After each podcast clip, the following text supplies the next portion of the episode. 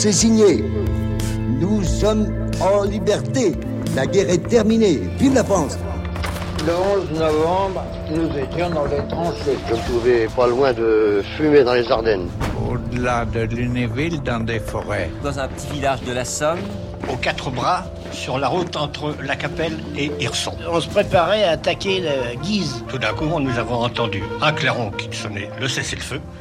On s'est tous regardés plutôt hébétés. Soudain, le colonel a ouvert sa fenêtre, nous a appelés et nous a dit les gars, la guerre est finie. Et ça a été euh, l'immense euh, soulagement euh, de sentir qu'on ne tuait plus, qu'on ne mourait plus. La patrie se souvient. 1918, le centenaire, une édition spéciale de la rédaction de France Inter, présentée par Amélie Perrier et Ali Badou. Bonjour et bienvenue dans cette émission spéciale 11 novembre 1918, 11 novembre 2018. Le monde entier ou presque est réuni aujourd'hui à Paris. Nous sommes ensemble jusqu'à 13h pour vivre, pour vous faire vivre cette cérémonie exceptionnelle. Des commémorations placées sous le signe de la paix et une journée où tout est symbole, historique, politique, géopolitique. Nous serons au cœur de l'événement. La rédaction de France Inter est mobilisée. Nos reporters nous attendent place de l'Étoile à Paris et au palais de l'Élysée où quand arrivent en ce moment même les chefs d'État et de gouvernement. Et avec nous en studio de nombreux invités avant de vous les présenter. On part tout de suite à l'Élysée. C'est le point de ralliement des 70 chefs d'État et de gouvernement. Dans quelques minutes, ils vont tous rejoindre l'Arc de Triomphe. Vous êtes à l'Élysée, Cyril Gradiani, bonjour. Bonjour. Alors, euh, tout le monde est en train d'arriver, c'est ça?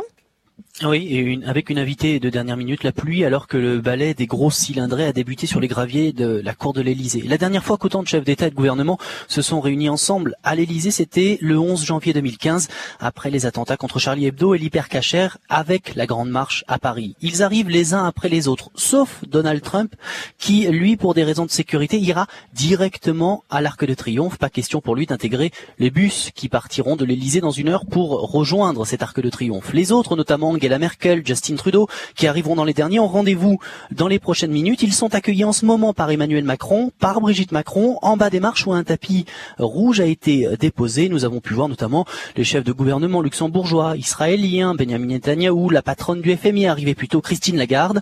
Après leur accueil, ils sont tous réunis dans les salons de l'Elysée, notamment le jardin d'hiver. Départ prévu dans une grosse demi-heure, tous ensemble donc dans les bus pour rejoindre l'Arc de Triomphe. Merci Cyril et à tout à l'heure. Direction maintenant les Champs-Élysées. Béatrice Duguet, déjà beaucoup de monde sur place alors, du monde euh, de manière euh, relative, hein, pour être tout à fait honnête, ça s'est garni euh, ces dernières ces dernières minutes, on va dire. Et puis il y a les parapluies qui sont sortis évidemment parce qu'il y a de la pluie ici ce matin. mais il y a des gens motivés, des gens motivés comme Thierry Garel qui est avec moi, motivé parce qu'il a travaillé depuis plusieurs années avec un tas de, de contributeurs, on va dire, au projet Un jour un poilu. Expliquez-nous un tout petit peu, Thierry Garel, ce dont il s'agit. Alors, un jour un poilu, ça consistait depuis 2013 à indexer toutes les fiches euh, sur mémoire des hommes. Il y a 1 400 000 fiches. de soldats tombés donc Donc les soldats tombés euh, entre 14 et 18. Euh, quatre, quatre, champs étaient indexés par le ministère, euh, nom, prénom, département. Et il fallait compléter avec l'unité, donc le régiment, la date, le, le lieu de décès, la date de décès, la date de naissance, le lieu de naissance, et puis le lieu de transcription du décès. Il y avait une dizaine de champs à, à remplir. C'était pas très compliqué, mais quand on avait des, lieux de décès comme le ravin de la mort ou euh, des lieux, euh, la ferme de Navarin, etc., il fallait trouver le département, aller se référer aux cartes euh, IGN, etc. C'est toute une aventure. Et moi, j'ai décidé d'indexer de participer au projet. J'avais commencé à indexer mon arrière-grand-père qui est mort dans la Somme. Euh, j'ai indexé après tous les garels et puis, puis j'ai pris tous les héroltés. Comme je suis de l'héros, j'ai indexé tous les héroltés que je pouvais. Et on va expliquer que, en fait, le but, c'est de rendre moins anonymes toutes ces, tous ces soldats qui sont tombés pour la France. Le but, c'est de en fait, c'est de, les, de, de servir l'histoire, un peu, de servir un peu les généalogistes aussi, pour qu'ils retrouvent un peu leurs racines. Et puis, c'est aussi de les faire sortir de l'oubli, quoi. Parce que quand on les indexe, en fait, on les ressort, on les refait vivre. Et pour nous, ils sont pas morts. Ils sont encore vivants dans notre mémoire. Tant qu'ils seront dans notre mémoire, ils ne seront pas morts.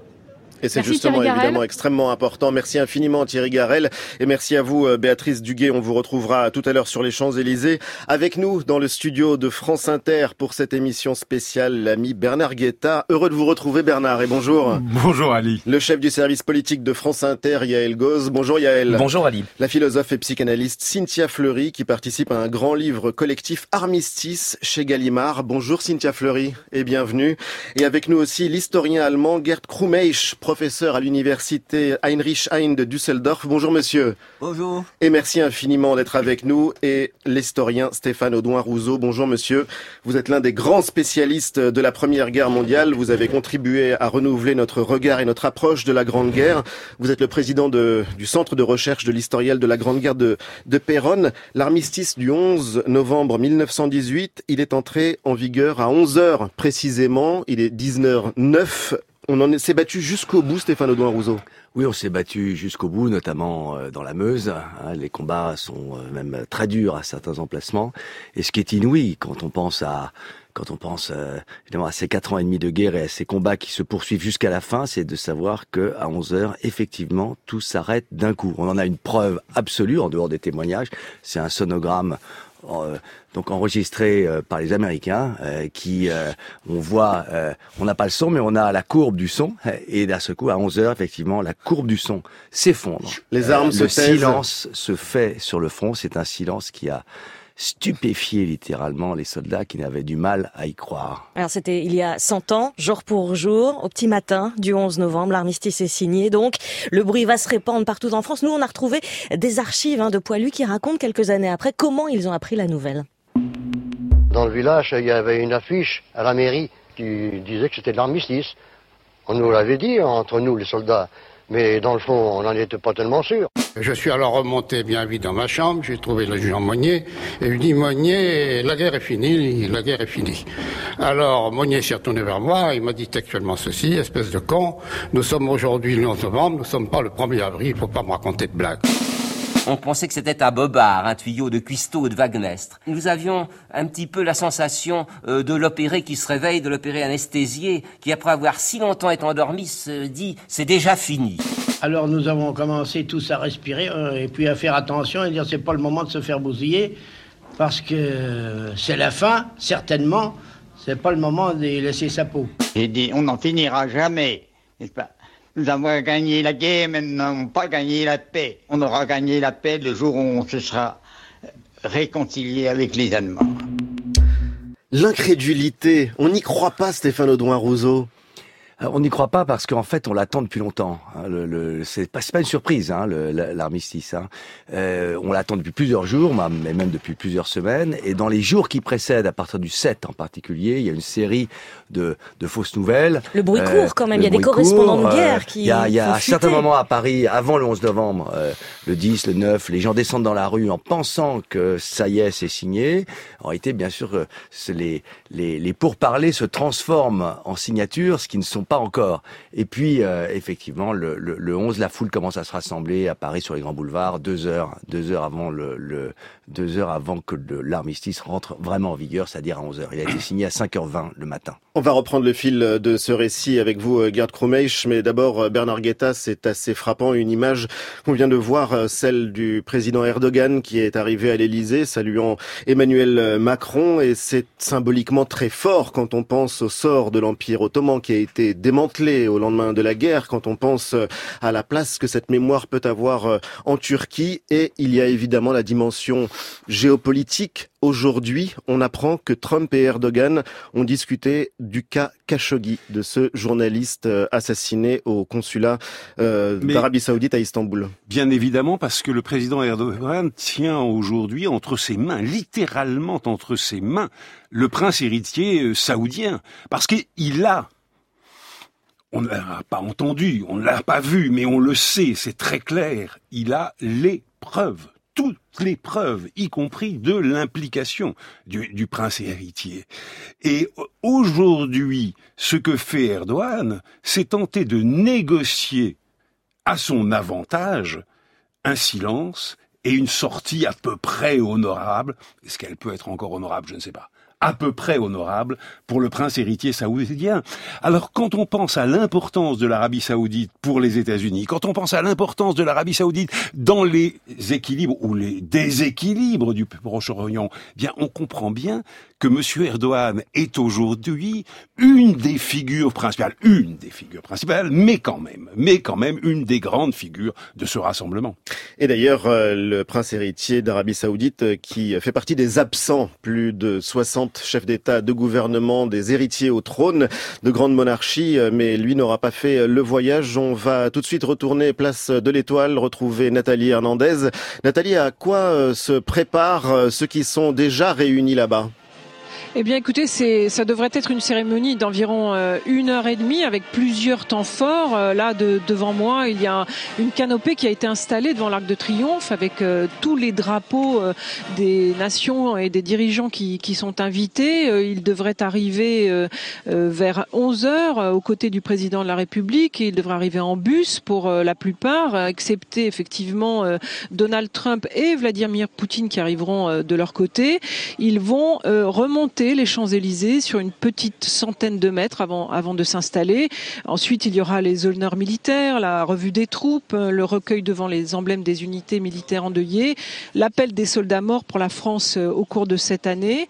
Et puis ensuite démarra une, cérémonie euh, dans la sobriété, euh, ponctuée par du Jean-Sébastien Bach, du Ravel. Huit lycéens de Seine-Saint-Denis vont lire des témoignages de soldats français, allemands, britanniques, américains, ainsi que le courrier d'un travailleur chinois. Vous savez, ils étaient 140 000 à venir apporter euh, leur, euh, leur effort euh, à l'effort de guerre, plus une jeune femme française qui, qui a écrit à son fiancé ce 11 novembre 1918.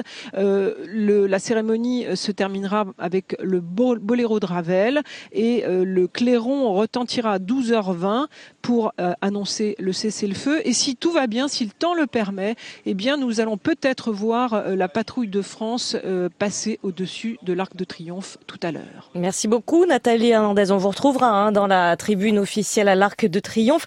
Gerd Kromeich, euh, vous en Allemagne, vous ne célébrez pas ce 11 novembre. Qu'est-ce qu'il veut dire pour vous ce 11 novembre 11 novembre, dans beaucoup de régions en Allemagne, c'est le début du carnaval.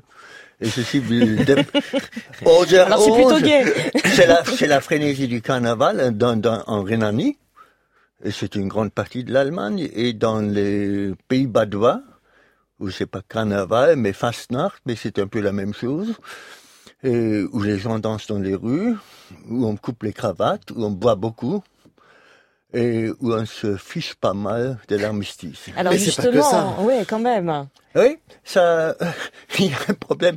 J'ai demandé il y a quatre jours dans un grand journal euh, régional de la BAD, j'ai demandé, j'ai exigé, mais j'ai pas été entendu, qu'on fasse une minute de silence au début du carnaval.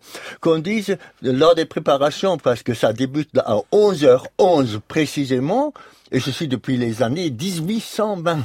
Donc il y a une longue tradition. Mais là, pour les 100 ans, je leur ai dit, écoutez, Faites-moi une petite minute de trêve, un silence d'une minute dans votre carnaval. Refusé J'ai pas été écouté. Et c'est assez frappant d'ailleurs de voir euh, qu'hier le président de la République était à Rotonde, là où a été signé l'armistice avec la chancelière Angela Merkel. C'était des images très fortes, un moment extrêmement solennel. Aucune chaîne allemande ne diffusait en direct cette cérémonie. Stéphane Audouin Rousseau, c'est une histoire française, pour le dire rapidement, l'armistice du 11 novembre? Oui, c'est vraiment. Pierre Cromet, je dis oui. Euh, je vous explique pourquoi aussi. Il n'y a pas de cette tradition de l'armistice chez nous. Nullement. Même quand vous regardez les journaux berlinois de, du 11 novembre ou du 12 novembre 1918, vous trouvez très peu mentionné l'armistice. Mais Ali, nous ne fêtons pas non plus nos défaites, par parenthèse. Non, mais ben c'est malgré tout. bah oui, ah, ah, écoutez. écoutez, une image très nous, forte. On avait mieux à faire à ce moment-là. On avait la révolution. On était en pleine révolution. On se battait, machine gun à la main, on se battait entre, entre modérés et spartakistes. Ce 11 novembre 1918. Stéphane Audouin Rousseau. Oui, je crois que c'est effectivement une, histoire, euh, une histoire française. Euh, quand ensuite les soldats allemands sont revenus dans les, villes, Garde le sait bien, ils sont revenus souvent fêtés comme s'ils étaient vainqueurs, ce qui a mis en fureur hein, Clémenceau. Il y a un décalage hein, entre notre perception française de l'armistice et, euh, et, euh, la, et, et, la perception et la perception allemande. Et c'est en ça que la présence de la, la chancelière à Rotonde pour la première fois de l'histoire, parce que la, la, chancelière est déjà venue en 2009 à Paris sous l'arc de triomphe, donc euh, du temps de Nicolas Sarkozy, donc pour le 11 novembre, mais c'était là aussi une première fois. Donc il y a une présence. on se souvient nouvelle. des larmes d'Angela Merkel ce jour-là. Voilà, il y a une présence nouvelle du pouvoir politique euh, allemand en France lors de ces lors de ces cérémonies, mais c'est finalement un processus relativement récent. Processus relativement récent. Il y a donc euh, le monde entier qui est réuni ici un absent de taille, c'est la Grande-Bretagne pour le coup, ah. Stéphane Audouin Rousseau, puisque ni Theresa May, ni l'héritier au trône, ni même la reine d'Angleterre ne sont à Paris. Oui, c'est d'autant plus surprenant que le 11 novembre a été évidemment également, euh, euh, ou alors peut-être est-ce une explication de fond. Il y, a, il y, a, deux grands 11 novembre. Il y a le, grand, le 11 novembre français et le 11 novembre britannique. Euh, le 11 novembre à Londres a été aussi intense, pour au moins un million de personnes se sont répandues dans les rues, au moins, et euh, avec euh, un, une forme de, de, de, effectivement de délire, euh, de, de, délire collectif qui renverse toutes les barrières sociales, les barrières de genre aussi. On s'embrasse, les gens se parlent alors qu'ils ne se connaissent pas, et c'est les, les deux moments, les deux pics sont là, à Londres et à Paris. Yael Gauche, chef du service politique de France Inter, il y a une volonté donc du président Macron de s'accaparer cet événement mondial, de le rendre français? Oui, mais avec une, une ambiguïté à lever tout de suite. Ce n'est pas la victoire de, de, de, de, la victoire de la France ou de ses alliés qui est célébrée aujourd'hui, c'est la victoire de la paix. Et c'est là toute la, la difficulté de la cérémonie du jour. On parlait de l'Allemagne qui ne célébrait pas le 11 novembre. Ce que, ce que veut dire Emmanuel Macron dans cette cérémonie et dans le discours qu'il fera tout à l'heure, c'est que on célèbre, c'est pas le triomphalisme, c'est pas la célébration des vainqueurs aujourd'hui, c'est la, la célébration de la paix, d'une paix qui a été mal négociée après l'armistice et qui a conduit, parce qu'elle était mal préparée, cette paix, à une deuxième guerre mondiale. C'est ça le message, et c'est ça qui sera le fil conducteur du discours que présentera, que, que, que donnera le président tout à l'heure. Avant de rejoindre Yann Gellig justement sur les Champs-Élysées, un mot Stéphane Audouin-Rousseau, l'armistice, ce n'est pas la paix. L'armistice n'est pas la paix, évidemment. Elle est la première étape de la construction d'une paix qui reste à venir. Mais euh, je crois qu'en ne célébrant pas effectivement la victoire, mais plutôt la paix, on est déjà, on est dans la ligne de, de, du 11 novembre d'origine, hein, où il y a beaucoup plus de paix que de victoire. La victoire, ce sera le 14 juillet 1919. Et on retourne justement sur les Champs-Élysées, où vous êtes, euh, Yann Gallic, euh, auprès de ceux qui ont tenu absolument à être là, à témoigner de leur présence euh, au moment de ces cérémonies. Oui, malgré cette matinée pluvieuse et, les averses qui tombent par intermittence, ils sont quand même euh, plusieurs dizaines là où nous nous trouvons à quelques pas euh, de l'arc de triomphe, amassés derrière les, barrières, tenus à bonne distance, évidemment, euh, du lieu des cérémonies. Des, personnes âgées, des gens jeunes aussi, des étudiants qui sont à nos côtés, comme Erwan et Mathieu. Vous avez tous les deux 23 ans, bonjour vous, êtes, vous faites partie de la jeune génération. Hein. Euh, pour vous, euh, cette guerre est sans doute très, très lointaine, mais pourquoi vous avez décidé de venir aujourd'hui sur les Champs-Élysées? Eh bien, bonjour. On a décidé de venir euh, pour commémorer donc, la victoire de la France lors de la Première Guerre mondiale, aussi pour commémorer la paix. voir autant de chefs d'État réunis des deux camps 100 ans après, bah, c'est un très beau signal. Et voilà, on est aussi venu en devoir de mémoire par rapport à tous les soldats tombés au combat. Euh, certains aussi qui étaient des membres de ma famille, euh, des ancêtres, des arrière-arrière-grands-parents, des cousins, etc. Et quand on a 23 ans, comme vous, qu'on n'a jamais connu la guerre, c'est important de célébrer la, la paix bah, Comme on le dit très justement, euh, si tu veux la paix, prépare la guerre. Mais aussi, il faut s'en rappeler, se rappeler de ces moments, et pour plus commettre les mêmes erreurs. Se rappeler justement euh, que cette guerre, même si on l'a pas connue, euh, ça reste des événements tragiques dans l'histoire. Et aujourd'hui, je pense qu'on est, quand on est jeune, euh, quand on vient d'un aussi beau pays que la France, euh, c'est important justement de se remémorer ces grands moments, ces grands moments où euh, justement des hommes et des femmes se sont soulevés pour défendre ce qu'ils avaient de plus cher, pour défendre leur famille, pour défendre leur pays et finalement pour commémorer la paix. Merci. Euh, C'était donc euh, Erwan qui a pris la parole et Mathieu à ses côtés, donc qui font, parmi de, qui font partie de, de, tous ces gens qui, qui sont venus donc euh, assister à ce centenaire euh, de l'armistice. Yann Gallic, merci beaucoup. Euh, Cynthia Fleury, on, on l'entend, il y a des témoignages, ça, ça touche à l'intime en fait. Alors que c'était une guerre totale, on a beaucoup parlé des combats, de la géopolitique, mais il y a quelque chose qui relève de l'intime aussi d'aujourd'hui. Alors je pense, si vous voulez, que de fait, une guerre, euh, et surtout quand elle est à ce point-là euh, totale, elle touche bien évidemment euh, l'intériorité euh, de chacun. Et de toute façon, pour se réapproprier une histoire qui a été un tel traumatisme, le phénomène d'intériorisation, il est quasiment nécessaire, sinon ça n'a strictement aucun sens. Déjà, à la base, si j'ose dire, la guerre est une absurdité, si, en tout cas métaphysiquement posée.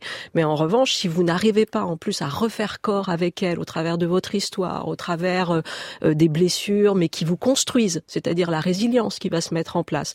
On a cité beaucoup de choses, mais c'est vrai que la psychiatrie militaire, moi je vais aller défendre un peu mon champ, la psychiatrie militaire, elle a été considérable à ce moment-là.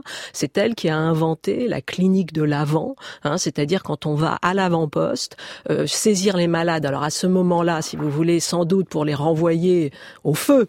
Hein. L'idée, c'était précisément pas simplement de traiter le trauma, mais ça a été les, les premiers grands, ce qu'on voit aujourd'hui, on parlait des attentats, ce qu'on a appelé la psychiatrie de l'avant, les CUMP, les cellules d'urgence médico-psychologiques, elles sont nées grâce à la psychiatrie militaire du début du XXe siècle et notamment de la guerre de 14. Les chefs d'État continuent à arriver à l'Élysée. C'est un défilé incessant avec euh, des images assez fortes, assez solennelles euh, du euh, président de la République et de Brigitte Macron qui les accueillent les uns après les autres avant de retourner justement à l'Élysée. Et pour prendre la mesure de cette guerre mondiale, je voulais que nous entendions des combattants étrangers. Écoutez les réactions de quatre combattants étrangers, un Américain, un Britannique et deux tirailleurs sénégalais. Ils racontent leurs réactions quand ils ont appris l'armistice. En 1918, c'est grand des souvenirs. Euh, l'11 novembre 1918, nous avons reçu la nouvelle le matin. Nous n'étions pas du tout exubérants. C'était pour nous un soulagement à savoir que la guerre était finie et nous encore vivants. Nous, Sénégalais, nous serons contents qu'après la guerre, nous serons rendus bien chez nous et trouver notre famille. Pendant deux nuits, toute la direction de la front était illuminée par les feux d'artifice et qui donnent une démonstration comme le 14 juillet. Une démonstration, une manifestation, pardon pour l'anglicisme, comme le 14 juillet, Stéphane Audouin Rousseau. Et c'est vrai que c'est intéressant de voir à quel point bah, c'est une guerre qui a été totale, une guerre mondiale, et avec euh, des tirailleurs sénégalais. Quand on dit tirailleurs sénégalais, en vérité, on désigne des On désigne, personnes en fait, qui sont venues des, des tirailleurs, effectivement, ou des soldats, euh, donc de l'armée, euh, donc de, de ce qu'on appelait l'armée noire, hein, qui sont effectivement nombreux, euh, nombreux sont, ils sont nombreux à être sénégalais, mais ils viennent en fait surtout de l'Afrique occidentale française euh, en, en, en général.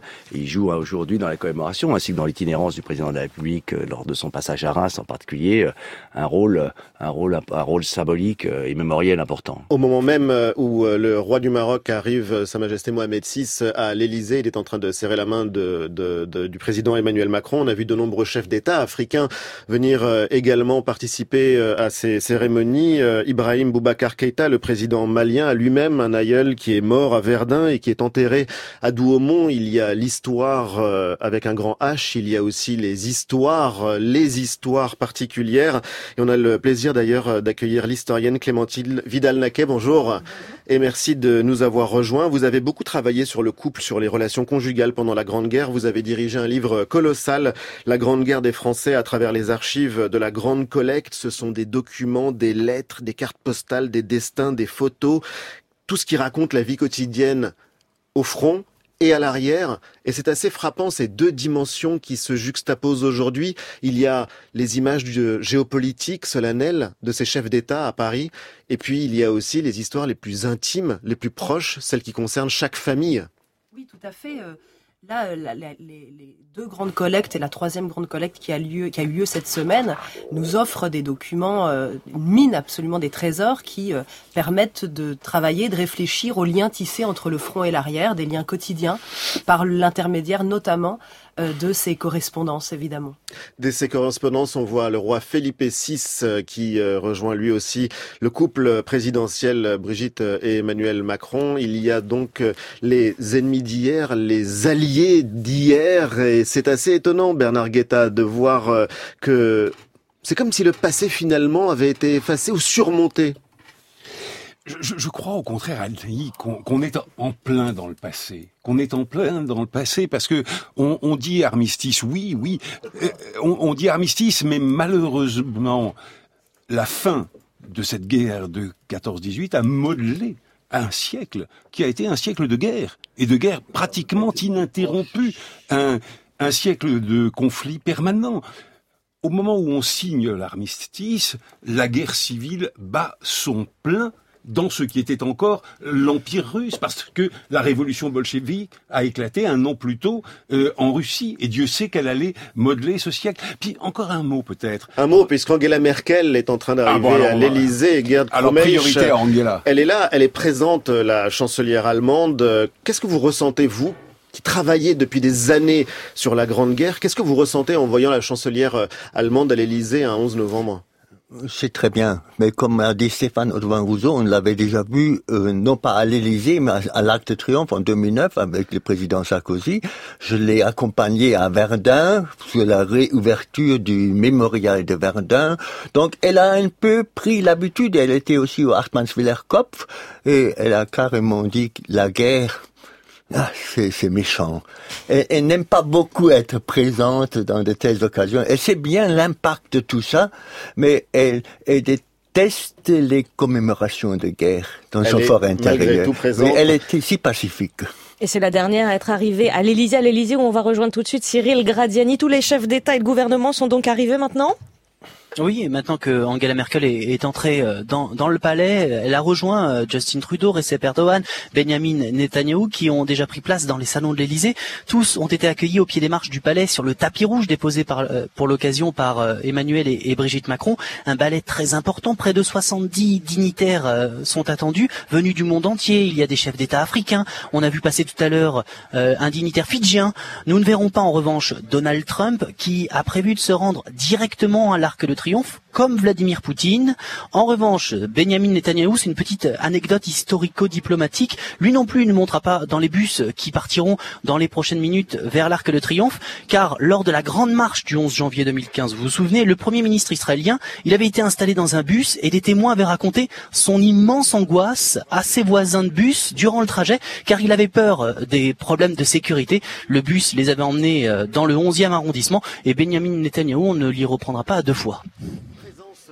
Cyril, présence, merci Cyril, présence paradoxale euh, du président américain à Paris, puisque il n'est pas allé hier au cimetière américain du Bois Bello en raison du mauvais temps. C'est l'explication officielle qui a été avancée. Il n'est pas à l'Élysée euh, aujourd'hui, mais il sera évidemment des cérémonies euh, du, euh, du 11 novembre dans quelques minutes maintenant sur la place de l'Étoile. J'aimerais qu'on entende, parce qu'il faut dépasser malgré tout ces euh, images ou ces euh, petits imprévus. Écoutez euh, Clémenceau. Clémenceau, c'était le 1er novembre 1922 à Chicago. Il exprime sa dette, sa dette envers les États-Unis, et il évoquait l'arrivée en France des troupes américaines menées par le général Pershing. Général Pershing, sur la tombe de la paillette, a dit à son arrivée le mot qu'il fallait dire. La paillette, nous voilà. Archive exceptionnelle, Stéphane Audouin Rousseau.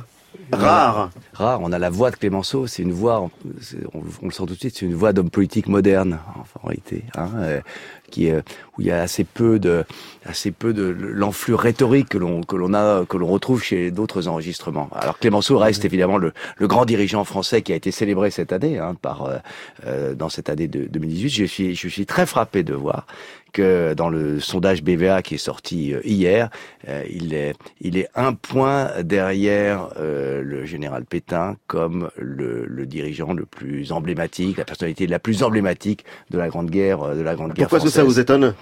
Ah, Je pensais que les, je pensais que le politique euh, l'emporterait sur le militaire, sur- surtout compte tenu évidemment hein, de, de, de l'image du, du deuxième Pétain, du Pétain évidemment de, de, de l'armistice de, de, de, de juin 40 et de, et de la collaboration. Eh bien non, il y a une sorte d'extraordinaire euh, stabilité, une extraordinaire fixité finalement ici, des, à la fois du, du- sur le plan cognitif, mais sur le plan des affects aussi. C'est Pétain reste aujourd'hui euh, la personnalité euh, centrale euh, Clémenceau, donc pour les Clémenceau, pas Pétain.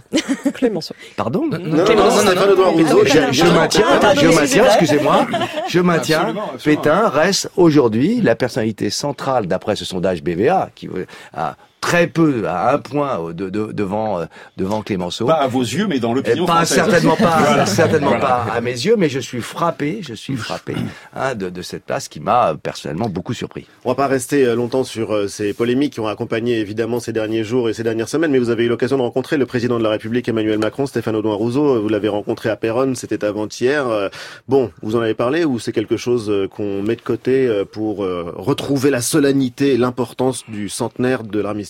On en a parlé de manière euh, décalée. Le, le président Macron a fait une rencontre, Gerd était là également, euh, une rencontre avec les historiens de la- du conseil scientifique de la mission du centenaire, une longue discussion qui a eu lieu à l'hôtel de ville de Péronne, après sa visite de l'historiat de la Grande Guerre de Péronne, et où le, le- le président de la République a donné sa, sa vision, disant qu'il y a deux finalement, il y a deux commémorations.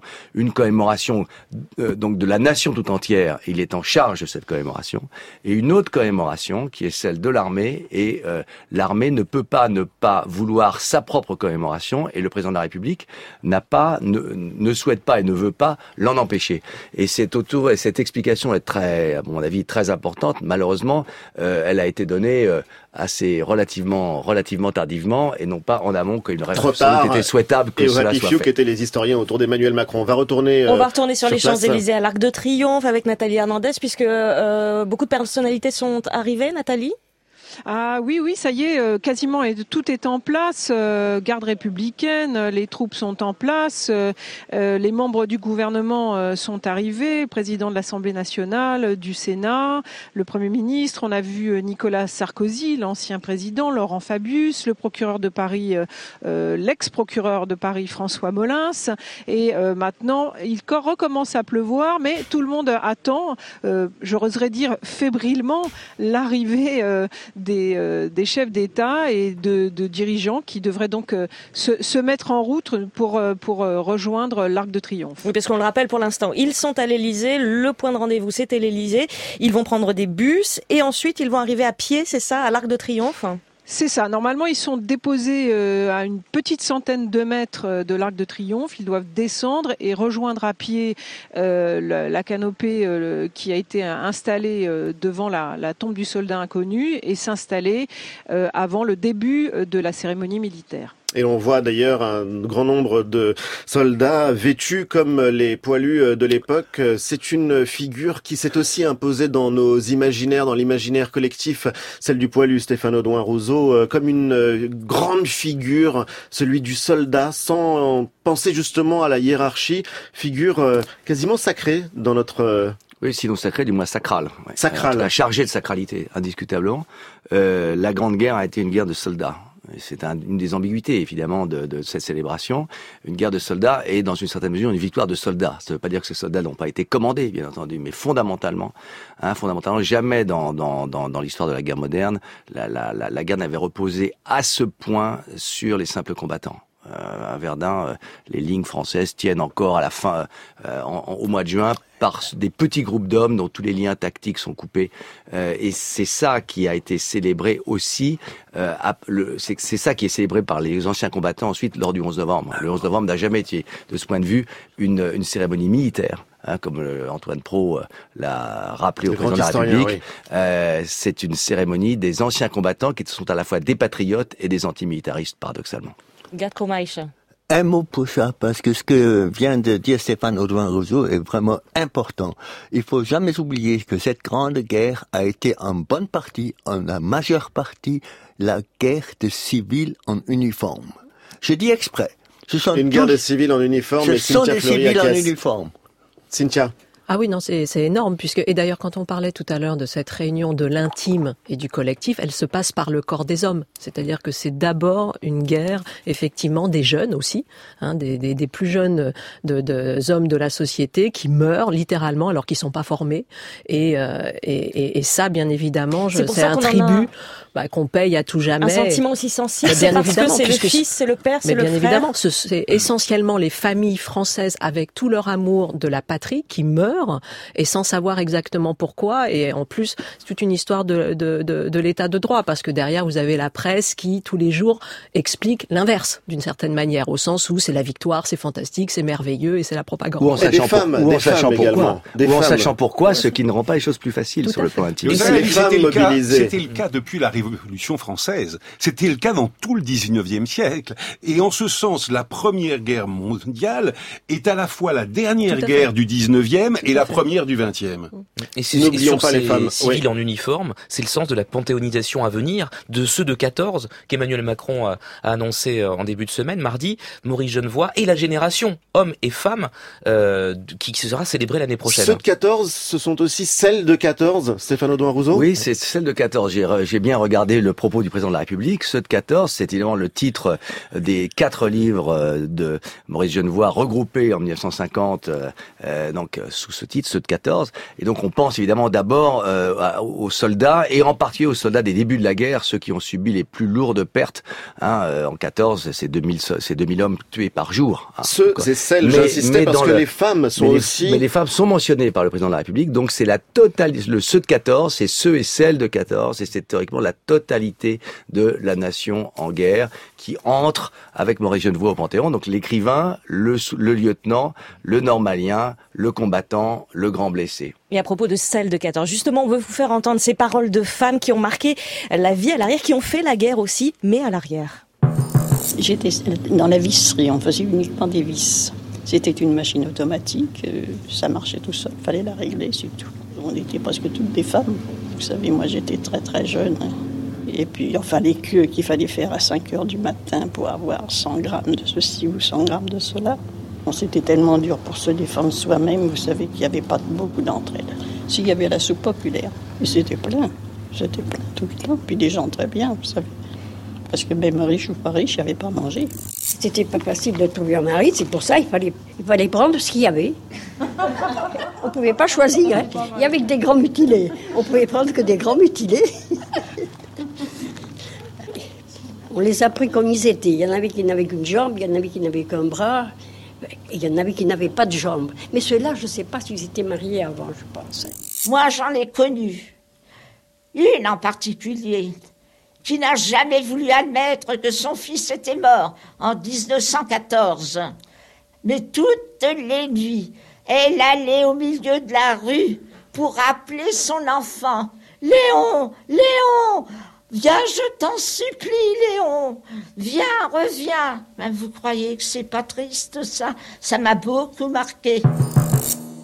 Voilà ces témoignages saisissants hein, de femmes qui ont euh, vécu la guerre à l'arrière. Clémentine Vidal-Laquet, vous, vous avez beaucoup travaillé euh, sur le rôle de ces femmes et sur le couple. Il y a un couple moderne qui va se forger tout au long de cette euh, Première Guerre mondiale. Oui, euh, juste avant, si je peux rebondir sur ce qu'on vient d'entendre, euh, ces voix de femmes là, euh, donc c'est des récits rétrospectifs évidemment. Qui pour la plupart datent des années 60. On a l'impression qu'elles des- sont très qu'elles présentes. sont très présentes. En tout cas, elles présentent 50 ans. à la fois, euh, enfin, il me semble qu'elles présentent surtout les grandes souffrances partagées par les femmes à travers le travail très dur Oui. en usine, à travers la souffrance et le deuil ici de cette mère qui refuse euh, la perte de, de son enfant. Alors vous évoquez euh, euh, la question des couples et la naissance euh, du couple moderne. Euh, il faudrait savoir qu'est-ce qu'on entend par le couple moderne pour pouvoir savoir si la Grande Guerre euh, développe et crée ce couple-là.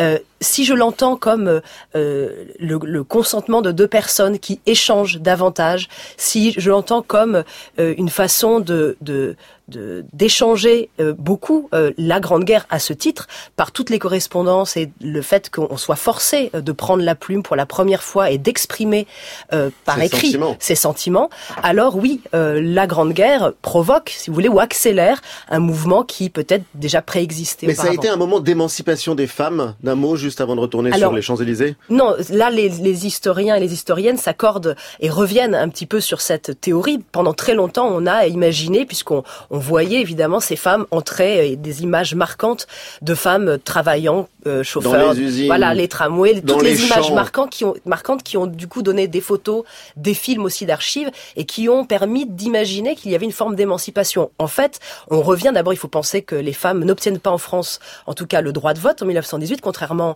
euh, alors que ça a été le cas en Allemagne, par exemple. se sont un Et peu, un peu émancipées quand mais même. elles se sont, mais alors elles ont expérimenté de nouvelles choses, mais euh, il faut un tout petit peu tempérer cette idée d'émancipation massive euh, des femmes pendant la guerre. On va retourner justement sur les Champs-Élysées, retrouver Béatrice Duguet. Béatrice, vous êtes aux côtés d'une famille Exactement, Annie, avec, on va, les laisser, on va la laisser nous, nous présenter euh, son mari et ses deux enfants. Oui, bonjour. Euh, donc Annie, je suis enseignante à côté de Lyon, dans l'Ain plus précisément. Je suis venue avec mon conjoint et mes deux enfants, 9 ans et 12 ans. Il faut de l'abnégation pour venir quand même aujourd'hui. Hein. Oui, c'est vrai que ça serait plus simple d'être devant euh, la télé, sur son canapé au chaud, mais je crois que c'est important d'être là aujourd'hui. Alors important pourquoi pour euh, transmettre, transmettre des valeurs, euh, la liberté déjà, de se dire qu'on a de la chance d'être dans un pays en paix, et puis penser à ces gens qui, euh, qui sont morts il y a 100 ans.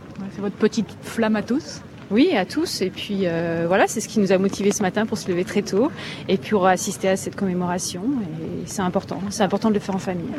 ce qu'on constate, c'est que sous les parapluies, il y a des gens de toute génération oui, toute génération, de tous les pays, puisqu'il y a une dame marocaine à côté de nous.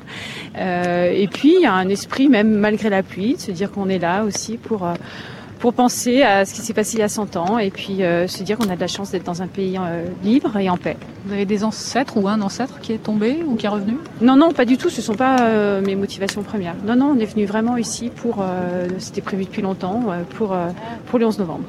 Alors, vous m'avez dit que vous étiez là aussi pour les, euh, obsèques de, Simone Veil. Qu'est-ce que vous venez chercher profondément sur ces cérémonies-là?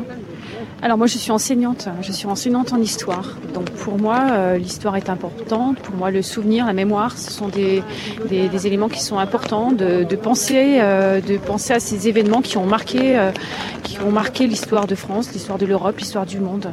Donc ces événements, je pense que c'est important qu'on soit tous réunis qu'on soit tous ensemble. Et il y a une vraie communion, même sous la sous les parapluies. Nous sommes tous en train de se parler. Je trouve ça très, très agréable. La pluie qui fait floc-floc sur le parapluie, effectivement. Merci Annie beaucoup de ce témoignage. On entend les lourdes gouttes de pluie, petite averse. Vous avez une jolie manière de le dire, Béatrice. Euh, mais on commence à voir arriver euh, donc euh, sur la place de l'Étoile les dignitaires. Il y a un très grand nombre d'élus et évidemment les membres du gouvernement qui attendent le président de la République et puis les autres chefs d'État et de gouvernement qui doivent assister aux cérémonies, à cette cérémonie internationale du 11 novembre euh, au moment euh, important d'ailleurs, ce sera tout à l'heure le discours que doit prononcer le président de la République et c'est un discours très attendu à l'issue de cette itinérance mémorielle. Stéphane Audouin Rousseau, il y a d'autres euh, précédents, il y a des chefs d'État qui ont eu évidemment eu l'occasion de s'exprimer. Écoutez, Charles de Gaulle, c'était en 1968, 11 novembre 1968. Ce combat pour le salut fut suscité une fois de plus par la flamme de la foi et de la fierté nationale, mais c'est la même flamme qui, une génération plus tôt, inspirait le pays tout entier, qui lui faisait dresser ensuite les monuments aux morts de toutes nos villes et de tous nos villages, qui chaque 11 novembre rassemblait les populations autour des drapeaux de nos anciens combattants, qui brûlent toujours symboliquement sous l'arc de triomphe de l'étoile. C'est cette même flamme qui inspirera au long de l'avenir, comme elle l'a fait au long du passé, l'âme de la France éternelle. On en a la chair de poule, Stéphane Edouard Ah oui, c'est une parole politique à laquelle on n'est plus habitué aujourd'hui. Mais ce que je voudrais souligner, c'est à quel point, le 11 novembre 1968, le discours de De Gaulle est en décalage, bien sûr, avec l'événement, les événements de, de mai-juin. Euh, et bien, ce, ce, ce, ce discours nous émeut aujourd'hui. Il a dû paraître ridicule à une grande partie euh, des Français de l'époque. Et euh, parce que à, la fin des années 60, alors que tant d'anciens combattants de la Grande Guerre étaient encore vivants, la Grande Guerre elle-même, en tant qu'événement historique, était en train de basculer du côté des événements morts. Et elle est revenue. Si nous sommes ici dans ce studio aujourd'hui, c'est parce que la Grande Guerre est revenue est redevenue vivante pour nous à partir des années 90 et c'est un processus tout à fait étrange et important du point de vue mémoriel. Parce que Charles de Gaulle parle de la Première Guerre mondiale pour parler en vérité de la Deuxième, c'est assez intéressant de voir euh, les usages de la mémoire. Cynthia Fleury. Oui, alors il y a deux choses. D'abord le, le rôle du discours, le rôle du discours parce qu'on peut effectivement être euh, plus ou moins heurté par l'éloquence, mais si vous revenez aux, aux âges naissants de, de, la démocratie, à Périclès, vous avez le, le grand discours de Périclès sur la louange aux morts et il très clairement que le vrai tombeau d'une certaine manière de ceux qui sont tombés, c'est la parole. Et donc c'est pas neutre du tout. L'éloquence, ça vient précisément essayer de tenter d'être à la hauteur de ce qui s'est joué et de leur offrir par ailleurs une demeure éternelle qui est celle de la transmission. Bernard Je ne sais pas ce que va dire Emmanuel Macron tout à l'heure, mais j'imagine volontiers que son discours sera d'une tonalité très différente de celui dont nous venons d'entendre des extraits. Pourquoi? Parce que si les cérémonies d'aujourd'hui ont une si grande ampleur, ce n'est pas seulement parce que c'est le centenaire, c'est aussi et surtout parce qu'il y a dans l'atmosphère internationale aujourd'hui un parfum d'avant-guerre. N'ayons pas peur de le dire. Il y a aujourd'hui sur le monde un parfum d'avant-guerre. Parfum d'avant-guerre, on voit une image extrêmement forte, c'est celle d'un cortège qui remonte les Champs-Élysées avec euh, le bus, le car dans lequel euh, sont réunis l'ensemble des chefs d'État et de gouvernement qui euh, remontent doucement vers la place Charles de Gaulle. Ou celui de Donald Trump, il faut qu'on vérifie. Oui. Tout, tout, le symbole est là, effectivement, Bernard le disait. Vous avez un, un président qui va être un peu oublié et orbi sous l'arc de triomphe, délivrant une leçon sur le multilatéralisme. devant qui? Un Donald Trump qui, lui, et dans l'isolationnisme. C'est ça le message, le message très important de ce centenaire, ça va être ça, c'est de dire, regardez, dans les années 30, 20, 30, on a préparé, on a fait une mauvaise paix qui a amené la deuxième guerre mondiale. C'est là où on va retrouver le fil, la cohérence que veut Emmanuel Macron dans son discours quand il dit les années 30, c'était la lèpre nationaliste. Le nationalisme, c'est la guerre. Eh bien, ça va être le message d'Emmanuel Macron de dire, regardez, l'Europe nous a sorti de, de, de, de, la guerre. La construction européenne, c'était multilatéraliste. Justement, on doit retourner euh, à l'Elysée avec vous, Cyril Gradiani. Oui, et ça y est, euh, les dignitaires sont en train de, quitter le palais. Euh, au premier rang, Emmanuel Macron avec à sa gauche Brigitte Macron et à sa droite Angela Merkel. Tous les chefs d'État et de gouvernement sont en train de, défiler sur le tapis rouge et passent dans la cour de l'Élysée. Ils vont rejoindre dans les prochaines minutes les bus qui les conduiront à l'Arc de Triomphe.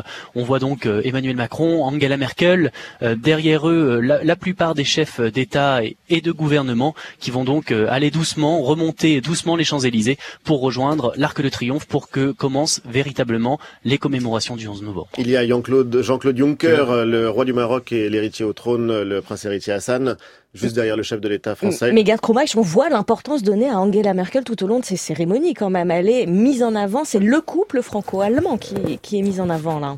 Euh, sans aucun, sans aucun doute, c'est pourquoi elle, elle, voit très bien l'importance de cette cérémonie. Et comme j'ai dit qu'elle déteste la guerre, un peu comme tout le monde, mais euh, euh aujourd'hui, elle sait très bien pourquoi on est là.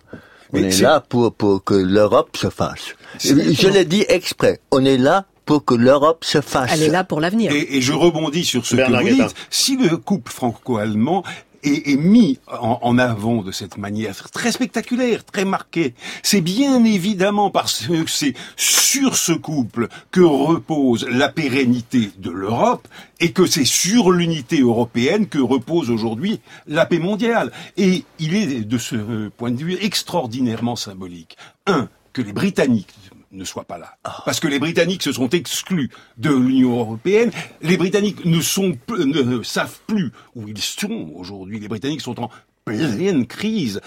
Quel peut être le, le, rapport à la stabilité du monde? C'est un grand point d'interrogation. Et il est évidemment très symbolique, vous le disiez tout à l'heure, Ali, que M. Trump soit en vérité le grand présent absent ou absent présent de toutes ces cérémonies, parce que tout cela est fait, si ce n'est contre lui, en parallèle à son action. Oui, parce que rappelons-le, il ne sera pas au Forum de la paix. Il ne sera pas au Il ne sera pas au Forum de la paix. C'est Angela Merkel qui ouvrira ce forum. Il n'est pas non plus à l'Elysée où l'on voit l'ensemble des chefs d'État et de gouvernement invités à la cérémonie sortir dans la cour d'honneur de l'Elysée. Des images assez fortes. Alors on a tous en tête évidemment les images de l'après Charlie, ces images de tous ces chefs d'État réunis.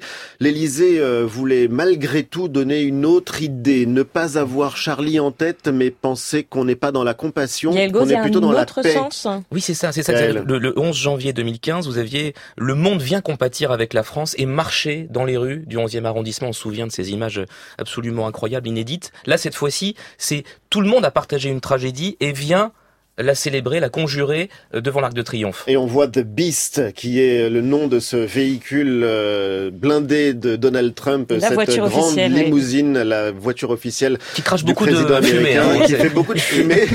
Et là, la France Et qui remonte prend les la tête d'un mouvement de défense du multilatéralisme et du combat pour la paix, évidemment. Le Mais multilatéralisme, seul. ça Le sera important, multilatéralisme, sera c'est fondamental. important. Mais l'unilatéralisme, il est là, Bernard Guetta. Il Dans est en train de rouler Il est, dans il est cette là et absent. limousine. C'est ce que je vous disais tout sur à l'heure. C'est le présent Vous absent, êtes l'absent sûr qu'il est là dans sa voiture blindée En vérité, très souvent, les grands hommes d'État font des cas de ça.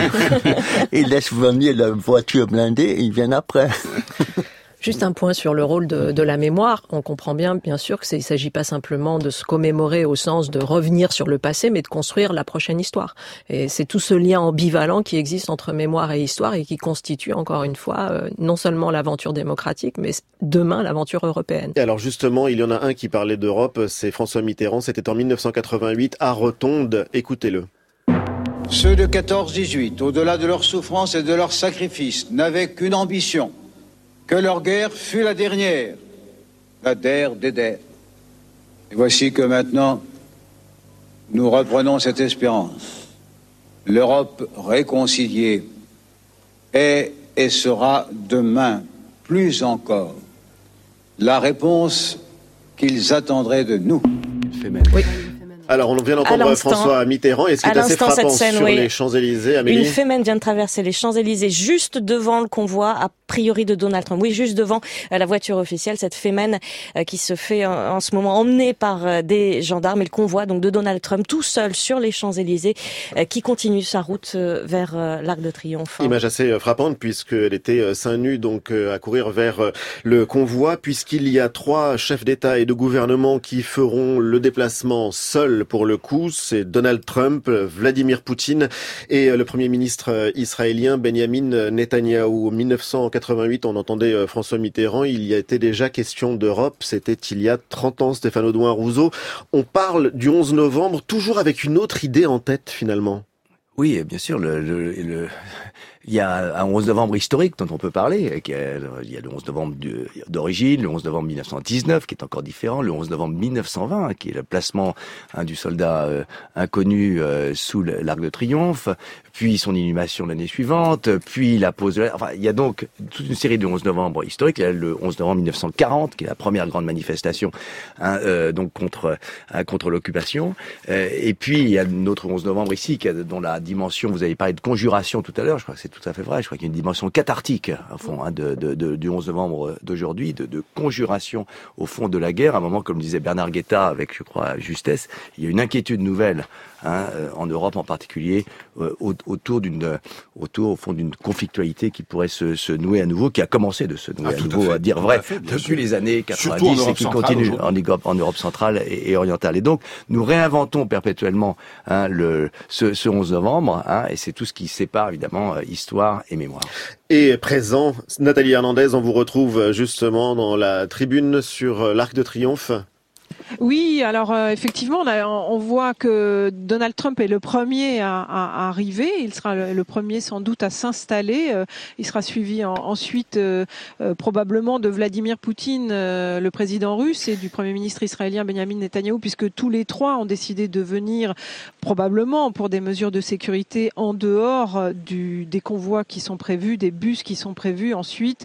Et ensuite, tous ces dirigeants vont s'installer sous l'arc de triomphe avant que, la cérémonie commence. Ils seront, pour le coup, là, tous ensemble jusqu'à la fin de cette cérémonie. Et ils seront là aussi euh, pour un moment très fort. Euh, ils vont euh, remonter les, Champs-Élysées sur une, centaine de mètres avant de, s'installer. Puis à la fin de cette cérémonie, après la sonnerie aux morts et la minute de silence, il, il y aura eu avant le ravivage de la flamme et tous seront là ensemble pour raviver la flamme du soldat inconnu. Alors, on a vu hein, euh, le convoi de Donald Trump qui est passé rue Tilsit. Il est suivi euh, par les bus euh, où se trouvent les 70 chefs d'État et de gouvernement. Euh, des bus qui sont sortis de l'Élysée, qui ont pris la rue du Faubourg Saint-Honoré, qui vont se diriger maintenant euh, vers vers les Champs-Élysées pour que tout le monde se rejoigne, donc vers l'arc. Tous marqués au logo du centenaire. Ils pris à contresens à la rue du Faubourg Saint-Honoré. Ils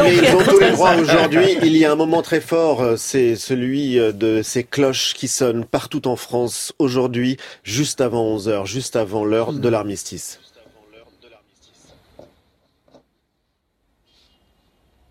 Des cloches partout en France qui donc accompagnent ces cérémonies puisqu'elles doivent très précisément, et c'est un hommage qui est réglé au cordeau à la seconde près, qui doivent commencer dans deux minutes. On voit le Premier ministre Édouard Philippe s'entretenir avec des membres de l'état-major. Ils attendent évidemment l'ensemble des chefs de gouvernement menés par Emmanuel Macron, les chefs de gouvernement et les présidents étrangers. Yael oui. c'est, on imagine un casse-tête absolument effrayant pour l'Elysée justement d'organiser une cérémonie pareille. Oui, bon courage aux équipes du protocole. C'est vrai qu'ils sont absolument surmenés depuis quelques jours. Vous pouvez plus les interroger sur d'autres thèmes qui succéderont au 11 novembre parce qu'ils sont complètement focalisés sur cet événement euh, d'ampleur mondiale avec quelque part aujourd'hui pour Emmanuel Macron la fin de cette itinérance qu'il avait commencé dimanche dernier à Strasbourg, euh, ville européenne par excellence. Donc la cohérence, elle est là sur huit jours. Il commence à Strasbourg son itinérance, il traverse le Grand Est, les Hauts-de-France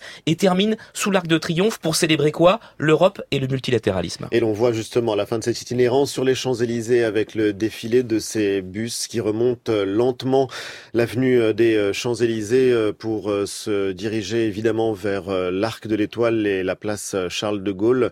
C'est assez mystérieux puisqu'on ne voit pas ce qui se passe dans les On ne voit pas les visages pour l'instant, effectivement. On sait qu'il y a 70 chefs d'État et de gouvernement. Euh, il y a les dirigeants aussi de grandes organisations internationales qui sont invités.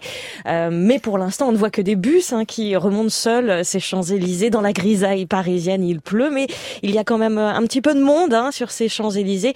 Et puis déjà placé, là, on, on peut voir euh, la maire de Paris, Anne Hidalgo, l'ancien président Nicolas Sarkozy, déjà en place. Évidemment, les chefs d'État et de gouvernement vont se placer euh, à la fin un casse-tête de protocole donc. Un casse-tête de protocole, Nicolas Sarkozy qui est présent et qui s'est exprimé qu'on va entendre.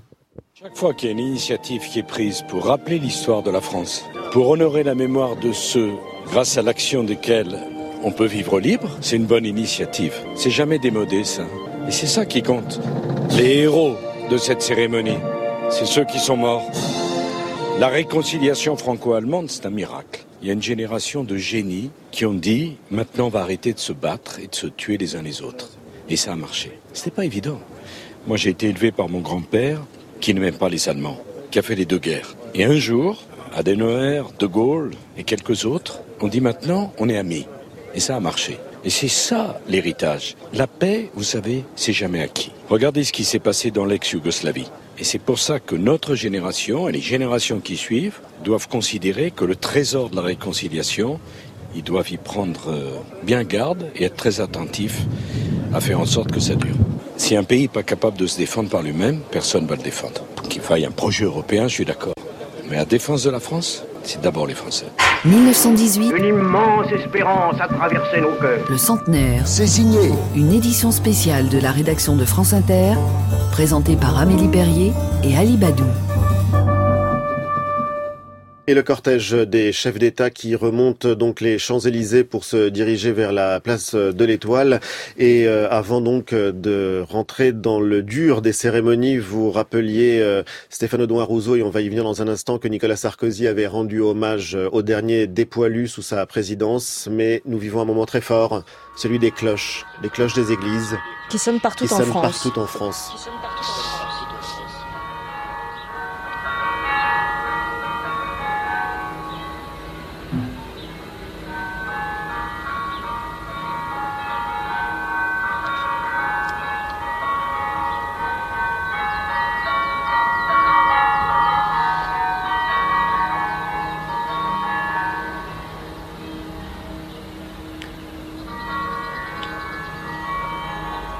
Pendant que les cars remontent lentement les Champs-Élysées, les cloches des églises sonnent partout en France.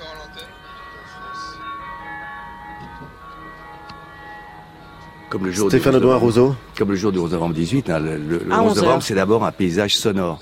C'est un, un paysage visuel, euh, les drapeaux, euh, le mouvement des corps dans les rues, les gens qui s'embrassent, mais c'est un paysage sonore et ça a beaucoup frappé les contemporains. Ce paysage sonore, c'est justement les cloches, avec en plus les chants. La- et dans- le- à Paris, la Marseillaise d'une part, le chant du départ d'autre part. Euh, Mais pas chez nous.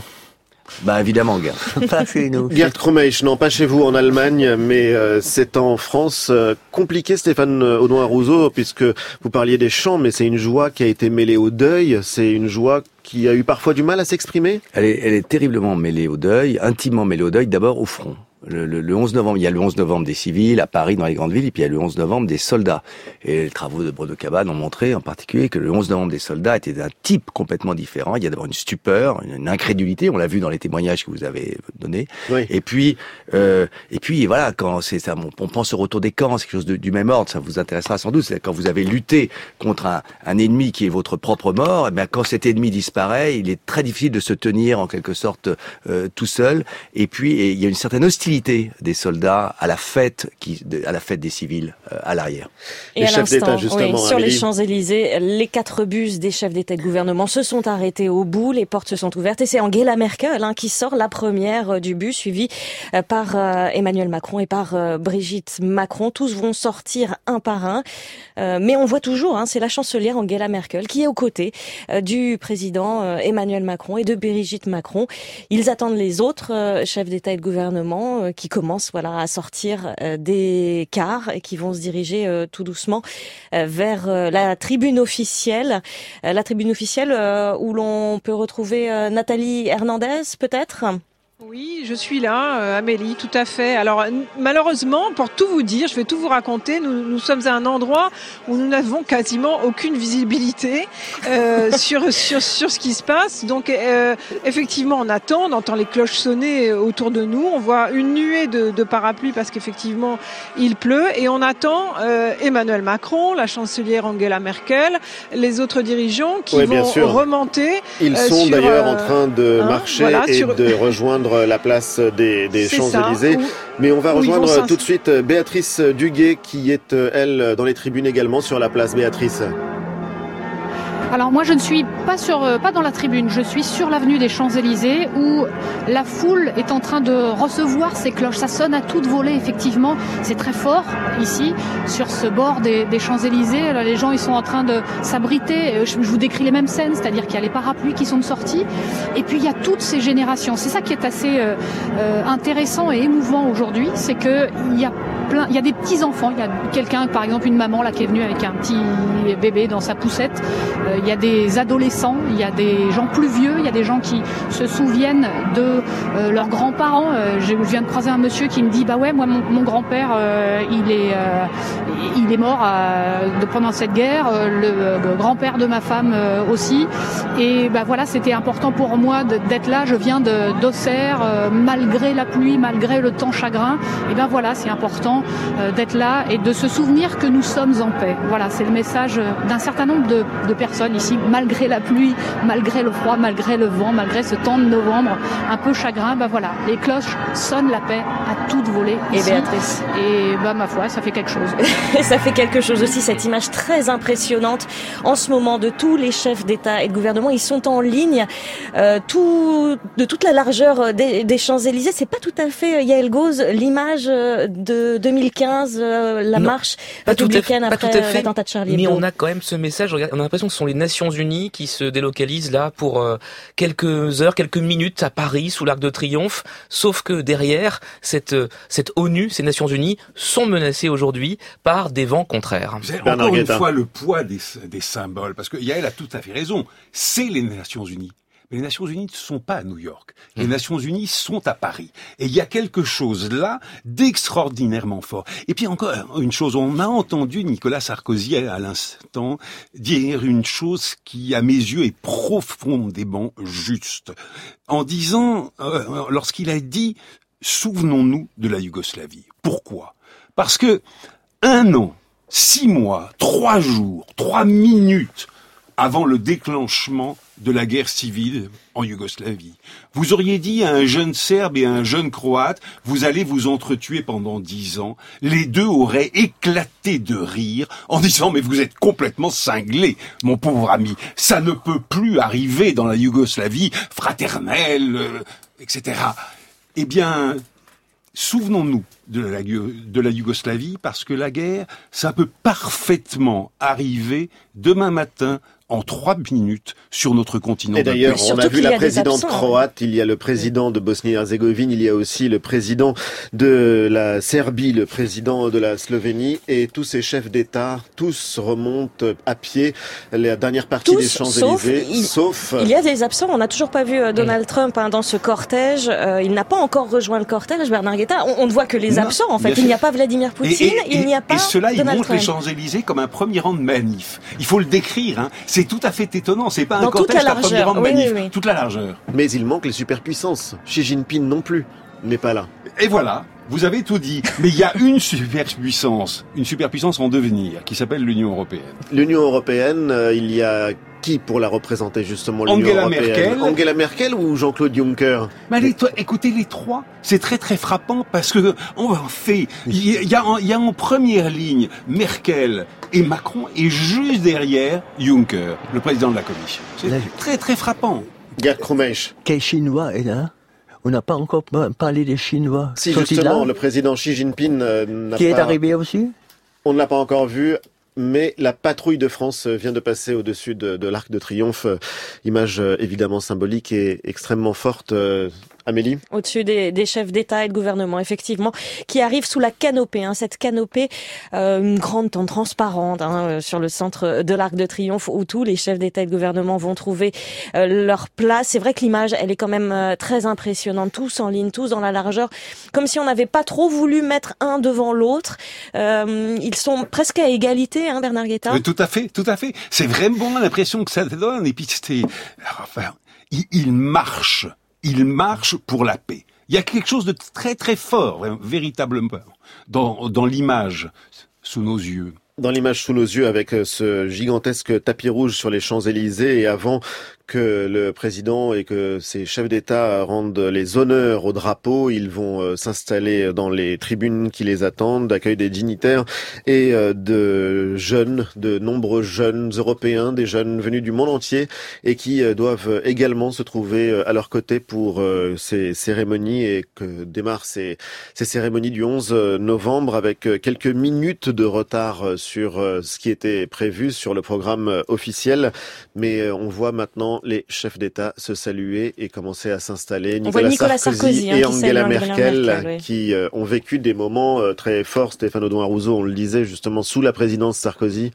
Angela Merkel et lui Oui, le, le, la, la, la, chancelière était venue à Paris le 11 novembre 2009 et c'était la première fois que donc la, la, la chancelière allemande venait venait à Paris. Aucun chef d'État euh, allemand n'était venu un jour du 11 novembre à Paris. Le, le, sur le moment, on l'a oublié un peu aujourd'hui, mais sur le moment, ça a été perçu comme une audace incroyable de, de la part de, de, la part de la chancelière d'abord, et de la Merkel. chancelière. Et euh, effectivement, euh, depuis, il n'y avait pas eu un geste aussi fort depuis la, la fameux, le fameux main dans la main de Helmut Kohl et François Mitterrand. On les voit sourire, c'est oui, assez frappant. Et surtout, Emmanuel Macron vient de, vient de saluer Nicolas Sarkozy, et dans un ton plutôt cordial, d'après ce que l'on voit, Yael Gauze. Grande cordialité républicaine, bien sûr, mais dans les mots de Nicolas Sarkozy tout à l'heure, vous avez entendu aussi la critique. Elle est là, hein, le débat est déjà là. Il, était, il dit la défense de la France, c'est l'affaire des Français. Euh, contredisant euh, l'ambition d'Emmanuel Macron affichée mardi dernier de dire il faudra une armée européenne pour résister à, à ce nouveau monde euh, avec des pôles américains, russes et chinois. Là, là, Donc, là il y a des accords. Malgré là, là, il y a des accords. Et Donald Trump, quand il est arrivé vendredi soir, c'est accompagné d'un tweet ravageur pour dire euh, vous avez insulté les États-Unis, Monsieur Macron, parce que euh, l'armée européenne, c'est nous qui vous protégeons avec notre argent, nous les Américains. Enfin, néanmoins, le président de la République souhaite faire de l'armée française la première armée d'Europe. Non, mais c'est pour vous dire que derrière cette photo, cette oui, manifestation, cette marche, cette marche onusienne sous l'Arc de Triomphe, il y a des débats sous-jacents majeurs sur mm -hmm. qui veut une Europe intégrée mais ou pas. La, la déclaration de Nicolas Sarkozy est d'autant plus étonnante qu'en vérité, euh, l'armée européenne, c'est une position constante et très ancienne de la diplomatie, de la diplomatie française, et on ne voit pas très très bien pourquoi Nicolas Sarkozy, soudain, euh, s'inscrit en faux contre cette ambition, euh, comment dire, cette ambition renouvelée.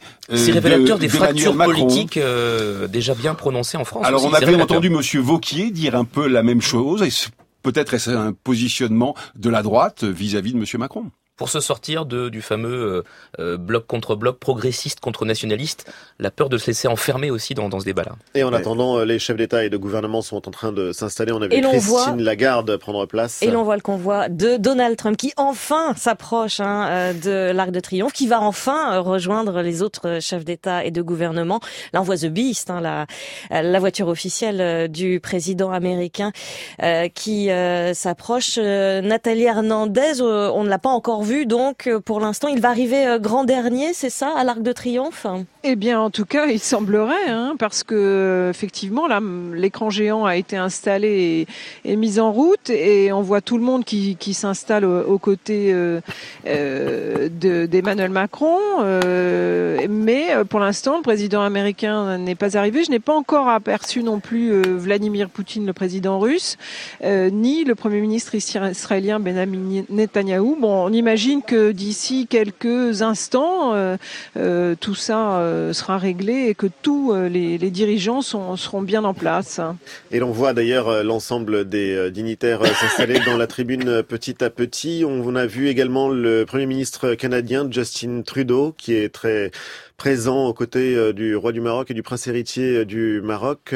Stéphane Audouin Rousseau, la présence des Canadiens, elle est normale, évidente, mais pourquoi Justin Trudeau est-il à Paris et pas à Londres Ça, c'est- je ne saurais pas le dire, il faudrait lui, le- lui demander, mais effectivement, sa présence permet de déseuropéaniser un petit peu notre notre vision du, du 11 novembre, puisque euh, ce qui n'était pas encore le Commonwealth, mais qui étaient les dominions de l'Empire britannique, ont été euh, très engagés dans la guerre aux côtés donc de ce qu'était à l'époque la mère patrie, c'est-à-dire hein, bien sûr le, le Royaume-Uni, et les Canadiens évidemment ont joué un rôle euh, capital hein, dans la capitale, donc dans, l'armée euh, dans l'armée britannique, notamment dans l'Artois. Hein, euh, notamment euh, dans, dans, les, dans, dans, les, les batailles d'Artois de, de 1917. Et de ce point de vue, il était tout à fait logique que les, dominions à la fois existent, les dominions à la fois donc soutiennent la mère patrie en, en, en 14-18 et en même temps commencent à exister en tant que nation. Donc c'est le début De leur euh, émancipation. de, leur émancipation Et puis- nationale. Et Et, à puis noter- politiquement parlant, aujourd'hui,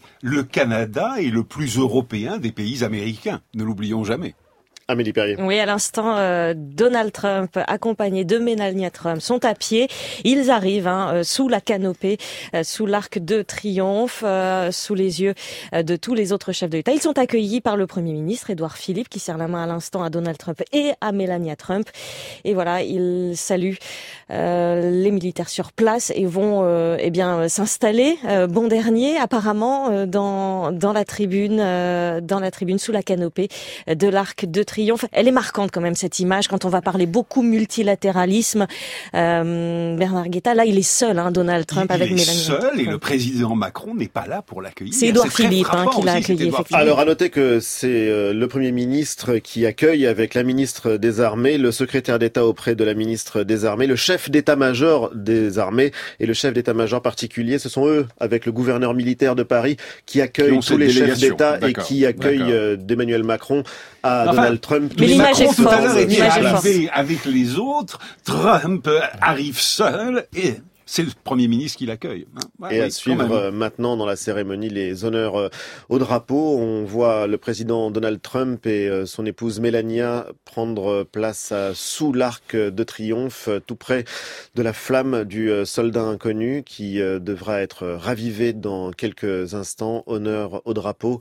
Et cette flamme, Stéphane Audouin Rousseau, euh, le soldat inconnu, vous nous en rappelez très rapidement l'histoire puisque c'est une histoire qui est liée au 11 novembre, qui est liée à la Grande Guerre. Oui, euh, c'est en novembre euh, de 1900 1920, donc euh, dans les, quelques jours qui ont précédé, euh, a été choisi, hein, qu'on a, exhumé un certain nombre de, neuf corps, en fait, des neuf régions militaires françaises euh, et de neuf régions du front, et que ce corps a été ramené hein, effectivement euh, à Paris et placé sous l'Arc de Triomphe. Il ne sera, donc inhumé que l'année suivante. C'est un symbole extrêmement fort puisque la Grande Guerre, une caractéristique de, la Grande Guerre, c'est la disparition des corps. Hein. Des centaines de milliers de corps sont disparus et euh, le, le, soldat inconnu a été là aussi dans une dimension euh, cathartique de, de, de présence donc des, des corps manquants. Le président américain qui vient de prendre place à la tribune officielle, il est euh, aux côtés d'Angela Merkel et du roi du Maroc, Amélie? Effectivement, il est arrivé, il a serré la main à Emmanuel Macron et à Angela Merkel et puis au roi Mohamed VI hein, et du au Maroc. Prince héritier. Et au prince héritier. Et pour l'image, et pour l'image, au cœur, hein, au centre, on a donc France, Allemagne, États-Unis, hein, le trio Maroc. côte à côte. Et oui, Maroc. Et Maroc, Mais, absolument. Avec les premières dames qui encadrent. Mm. Avec les premières dames qui encadrent, ce sont des images qui vont évidemment rester, celles du président Erdogan. Il y a le roi d'Espagne, de, Felipe VI, et puis bien sûr tous ceux qui représentent la République, le président du Sénat, le tous président de l'Assemblée, ainsi que nationale. tous les corps euh, constitués. Euh, et là, pour le coup, on se dit que bah, les polémiques des derniers jours, des dernières semaines, on les a oubliées, Stéphane Audouin Rousseau. Bah, elles étaient en, en, grande partie artificielles. Donc, euh, assez logiquement, elles sont mortes, euh, elles sont mortes d'elles-mêmes. Euh, et euh, voilà, à partir du à moment quoi où ça la... fait penser l'historien ces images-là? Est-ce que vous voyez des précédents? On a évidemment en tête les images de, de l'après Charlie, mais ça vous évoque autre chose? À dire vrai, euh, je crois qu'on est là quand même dans une, un certain un processus d'innovation puisque c'est exceptionnel. Euh, voilà, on est dans, euh, et donc effectivement on est dans une image exceptionnelle, hautement hautement symbolique. Et à l'instant, et à l'instant, c'est Vladimir Poutine, hein, le président russe, qui arrive. Donc il est arrivé après. Hein, Trump Donald n'était pas Trump. le dernier. Non, il n'était pas le dernier. C'est donc Vladimir Poutine seul qui arrive, qui a été salué lui aussi par le premier ministre Édouard Philippe, qui s'avance en marchant sous l'arc de triomphe. Lui aussi va rejoindre la tribune Mais officielle. Est-ce qu'il manque encore Monsieur que Trump du reste. Je, crois qu'on l'a pas encore vu. On l'a pas Il marche beaucoup mieux que Trump. Regardez-moi ça. Assise de garde Kroumeich. C'est beaucoup de sport. Il a l'air euh, très dynamique, le président Poutine. Bonjour Jean-Yves Le Naour. Bonjour. Et bienvenue, historien, grand spécialiste de la Grande Guerre. Euh, C'est fort, on a beaucoup parlé de la présence d'Angela Merkel aux cérémonies euh, du 11 novembre, mais la présence du président russe, puisque le 11 novembre n'est pas une date russe. Non, c'est pas une date russe et la Grande Guerre, ça ne dit pas grand-chose euh, aux Russes. Quand on parle de Grande Guerre en Russie, c'est la Seconde Guerre mondiale, la Grande Guerre patriotique. Euh, la guerre de 14-18 pour pour eux, bon, bah, c'est une Elle s'est terminée en 17. Elle s'est terminée en 17 et la grand et là aussi euh, la, la grande date c'est la révolution bolchevique. C'est le début d'une histoire qui a fait qui a placé euh, la Russie soviétique au centre du jeu euh, diplomatique, au centre de l'histoire. Et là, on voit Vladimir Poutine, donc aux côtés du président français Emmanuel Macron, et cette euh, image, elle est forte, aussi forte que celle de voir une chancelière allemande de côté d'un président français, Bernard? Pourquoi est-ce Je- que c'est si différent? Je sais pas vous, je ne sais pas vous répondre. Je, je, je, je, je m'interroge parce que on Puisque est- tout est symbole aujourd'hui, essayez de nous expliquer celui-là. écoutez, aujourd'hui il y Le a président de la République euh, s'est levé pour, euh, Pour les rendre honneurs honneur aux militaires, troupes et pour les honneurs militaires. aujourd'hui si je réponds à votre non. Si, si, pas pour l'instant, répondez si, à si. notre question, Il y a, y deux République grands dossiers internationaux euh, brûlants. Euh, c'est évidemment la Syrie et c'est évidemment l'Ukraine. Et sur ces deux grands dossiers, euh, le président Macron et le président Poutine, visiblement, euh, essayent essayent de trouver un terrain d'accord, des, des, des, des, des chemins de sortie. Et donc oui, il y a une certaine importance. On voit le président français marcher seul pour le coup, s'avancer seul pour euh, les, honneurs militaires, militaires. et pour euh, passer en revue les troupes.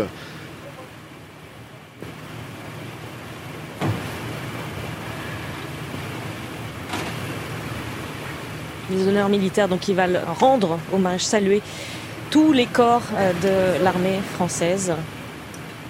Parmi les porte-drapeaux, il y a les, anciens régiments, les régiments de l'époque et les régiments actuels aujourd'hui. Le président français qui euh, passe les troupes en revue, Stéphane Audouin Rousseau. Je, je voudrais vous dire aussi qu'il y a quand même beaucoup de, de non-dits sur cette présence de chef d'État, parce qu'on on a tendance à, à trouver finalement le symbole très fort, très beau, etc. Il y a un non-dit dont on pourrait parler, c'est la présence de Erdogan donc, euh, parmi les chefs d'État en question, et donc d'un État qui reste un État négationniste euh, sur le génocide des Arméniens, perpétré précisément pendant la Première Guerre mondiale. Il est là pourtant. On va y venir. On entend les honneurs rendus au drapeau. Et le président français qui s'avance, euh, suivi par euh, le Premier ministre Édouard Philippe et la ministre des Armées Florence Parly. Est-ce qu'il va ranimer la flamme dans la foulée dès maintenant? Il le fera pas tout de suite. Non, non. Pour le moment, c'est le passage des troupes en revue avant euh, la Marseillaise. Avant la Marseillaise, Juste une remarque rapide, on est, dans, on, est, Elgoz. on est dans l'hyper, hyper, hyper régalien. Et ce moment-là, pour Emmanuel Macron, est important. On sait qu'il a fait ce- cette itinérance mémorielle pendant six jours, sept jours, et qu'elle a été brouillée, parfois brouillonne. On ne parlait autant d'histoire que de Je carburant. vous et là, on interromps est dans- Yael, puisque la Marseillaise est entonnée par euh, la garde républicaine.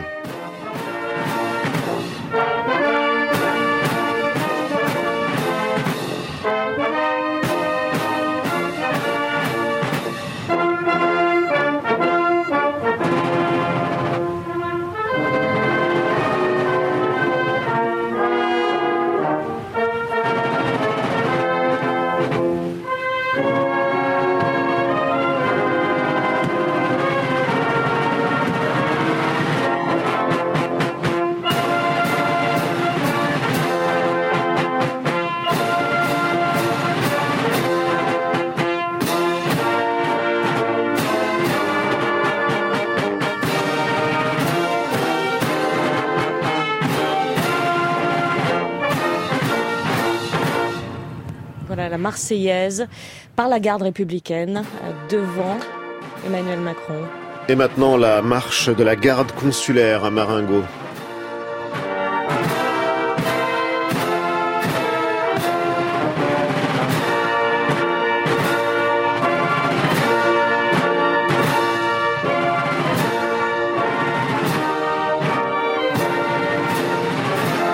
Et le président de la République qui passe en revue les écoles militaires françaises.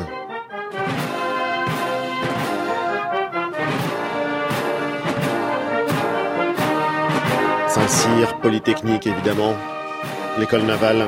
Il y a une volonté quand même, euh, Yael Gauze, de garder le décorum militaire. C'est quand même une cérémonie militaire euh, ce 11 novembre. Bien sûr, bien sûr. On est, évidemment, c'est- c'est c'est- c'est pour Emmanuel Macron, chef des armées. euh, L'un ne va pas sans l'autre. C'est le centenaire de cette guerre. C'est donc aussi euh, un hommage rendu au corps militaire qui a mené ce combat. Mais c'est Euh, compliqué de... Ça n'aurait pas du tout plu euh, aux soldats de, de la Grande Guerre. Pourquoi Eh, Parce que le 11 c'est- novembre, pour eux, devait être démilitarisé, précisément. Ce sont tous d'anciens militaires, mais devenus très souvent antimilitaristes, et, c'est leur fête à eux, en tant que civils en uniforme, redevenus civils. Ne marchez pas au pas.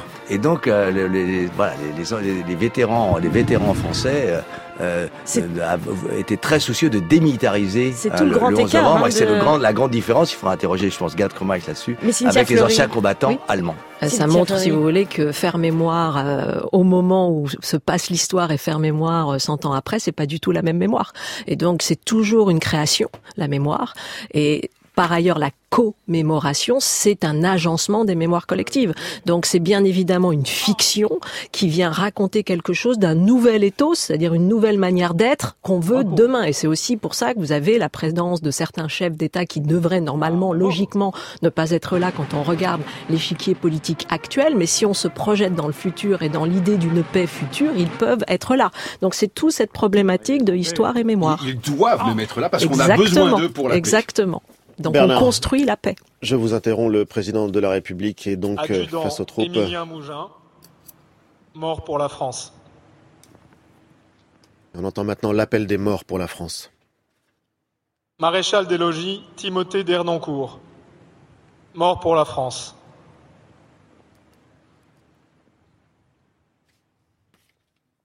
Caporal Bogus Pochilski, mort pour la France.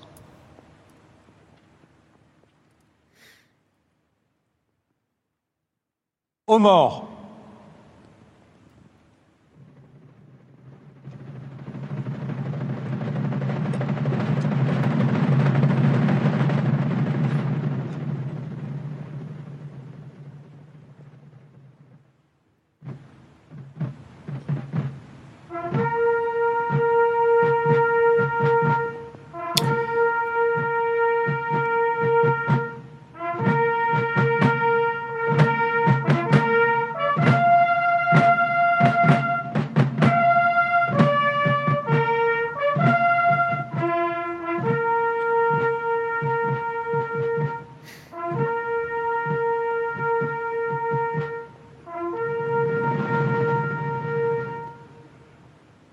La sonnerie aux morts en mémoire des soldats tombés au champ d'honneur avant une minute de silence.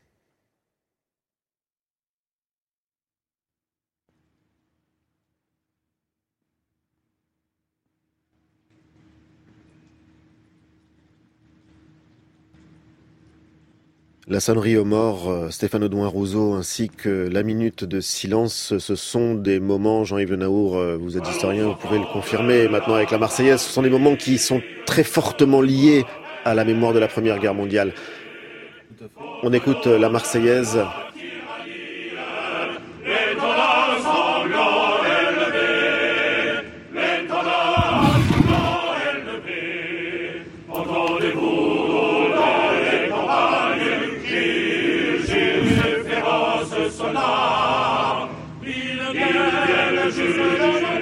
Marseillaise chantée par le chœur de l'armée française. euh, Jean-Yves Le Naour, euh, la minute de silence, la sonnerie aux morts, c'est donc lié à la Première Guerre mondiale. partie des rituels effectivement euh, de, de- de- de l'immédiate après-guerre. Enfin la sonnerie, la sonnerie aux morts, elle a été euh, euh, composée plus exactement pour le soldat inconnu au début des années 30, en 1932, euh, si mes souvenirs sont bons. Et la minute de silence, elle est apparue justement là en Angleterre, en France, en 1920, parce que on ne savait pas comment rendre hommage aux morts? Et le silence finalement, c'est le recueillement, la prière. La minute de silence, c'est une prière, en fait, laïcisée.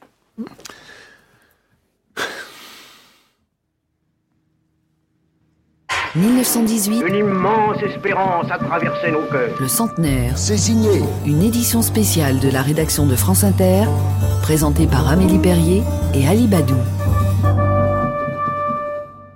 Et le président Emmanuel Macron qui va rejoindre maintenant la tribune officielle euh, à pied, lentement, le visage très fermé hein, euh, du président Macron pour saluer euh, les militaires. Il salue en ce moment les anciens combattants devant lesquels il passe. Il prend son temps euh, dans cette grande place de l'Étoile tout autour euh, de l'Arc de Triomphe.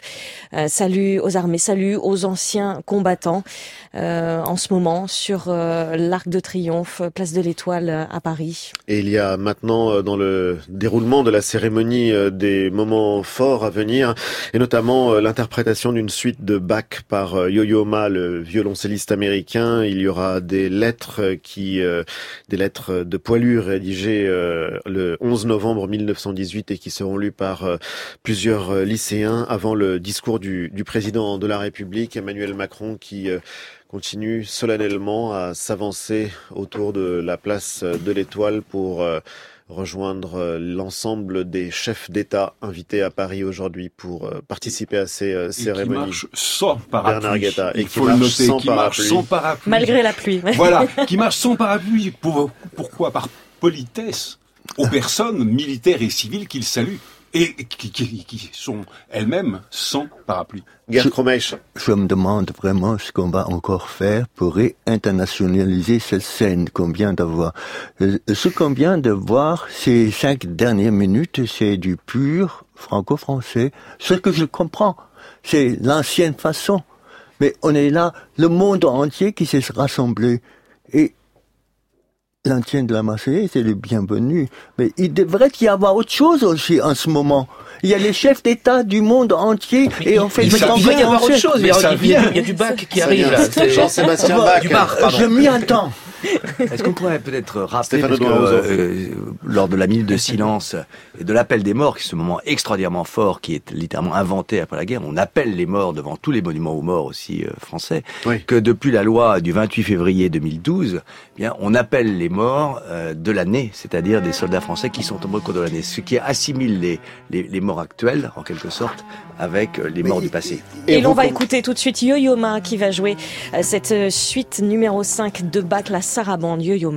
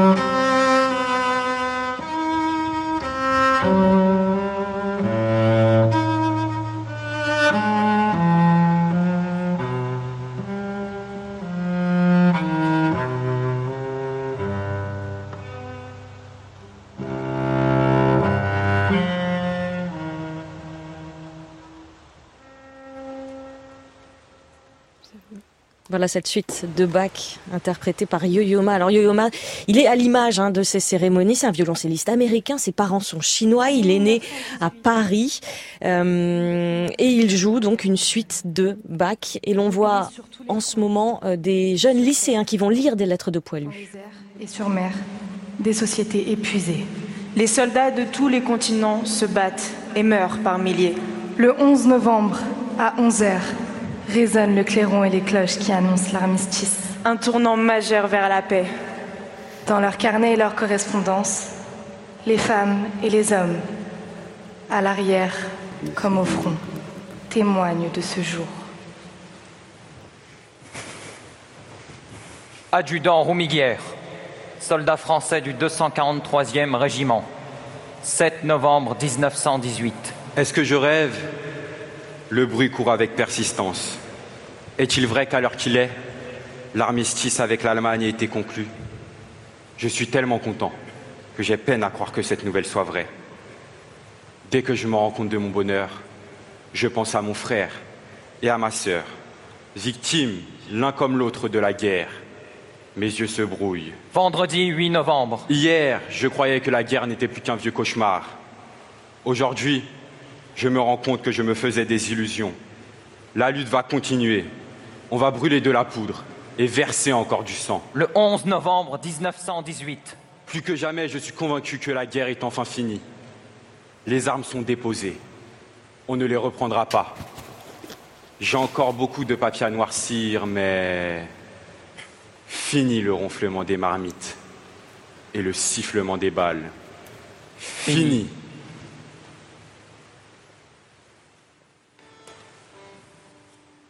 Voilà cette première lettre lue et une seconde en anglais qui est lue en version originale. Le témoignage d'un soldat britannique, l'officier Charles Neville. Mes chers parents, dit-il, quelle parfaite et merveilleuse journée. La nouvelle de l'armistice nous est parvenue à 9h30 ce matin. En 10 minutes, il m'a fallu organiser un détachement pour un grand défilé sur la place de Mons. J'ai attrapé tous les hommes que j'avais sous la main pour donner un coup de brosse à nos équipements boueux. All the streets and the square was a blaze of color. Mostly, of course, the Belgian colors. Red, un embrasement de couleurs des gris. Ce soldat britannique des drapeaux français, des drapeaux américains, tous des drapeaux alliés, possibles et imaginables à vrai dire. chinois de 23 ans, Ku Ching Chin, traducteur. Témoignage écrit depuis un dépôt de Rouen. Les sirènes des usines se mirent à rugir et les cris et les chants joyeux résonnèrent. La fin de la guerre était annoncée. C'était alors le 11 novembre 1918. La date est gravée dans ma mémoire pour toujours. À 11 heures, les armes et le travail se sont arrêtés partout.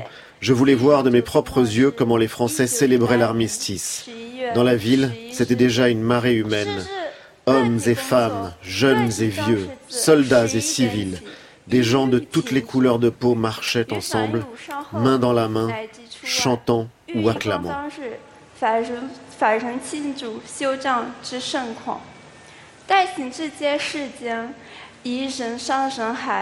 男女老幼、军事人民，各色人种混在一起，互相握手，时或唱歌，时或欢呼。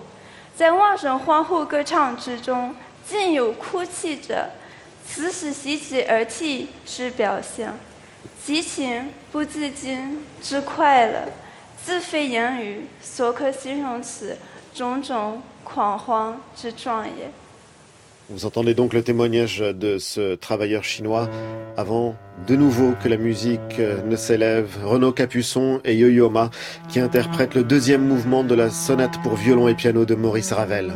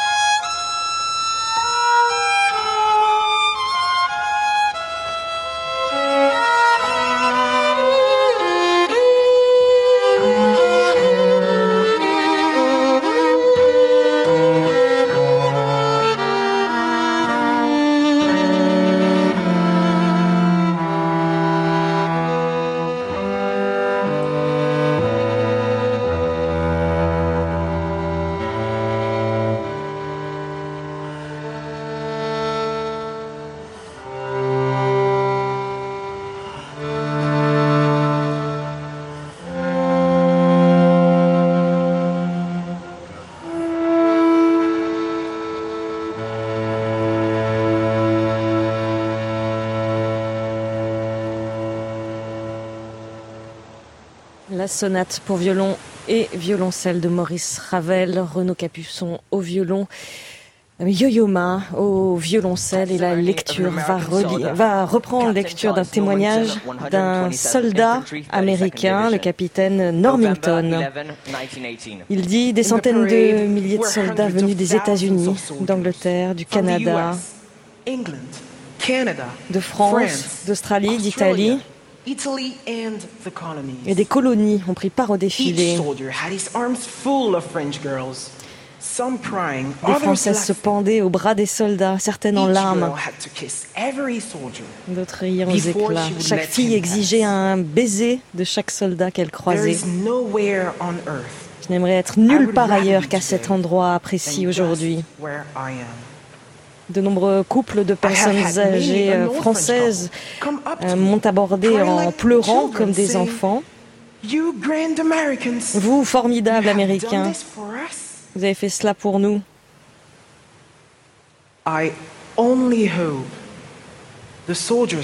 J'espère seulement que les soldats qui sont morts pour cette cause regardent le monde aujourd'hui, le monde entier doit ce moment. Ce moment de joie réelle aux héros qui ne sont pas ici pour en profiter.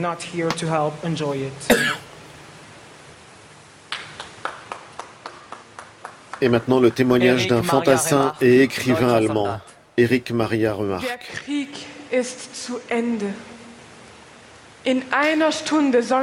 La guerre est finie et dans une heure nous allons partir. Jamais nous n'aurons à revenir ici.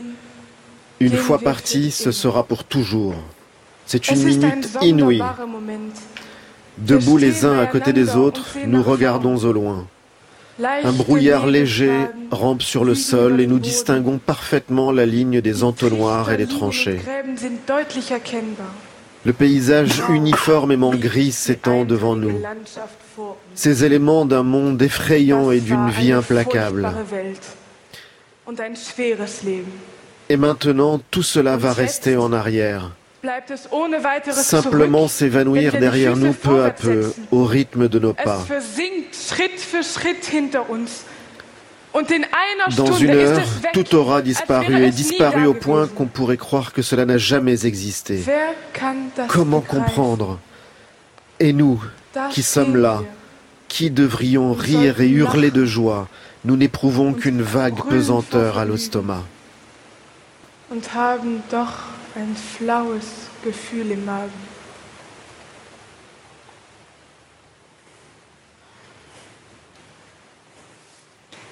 Témoignage d'une Française, Denise Brûleur. Lettre adressée à son fiancé, Pierre Fort. Mon Pierre, ardemment chéri. Au même instant où je vous écris, dans votre lointaine forêt d'Alsace, vous apprenez l'immense nouvelle. Ici, les cloches sonnent à toute volée. Je suis malade de bonheur. Je ne peux écrire. De joie, je sanglote désespérément. Jamais, jamais je ne pourrai vous dire l'émotion et le délirant enthousiasme de cette première journée d'armistice. Le bouleversement jusqu'au tréfonds de son être et cette pensée incroyable qu'aucun homme ne tombera plus, que l'étendue immense du front est silencieuse, rien que du silence.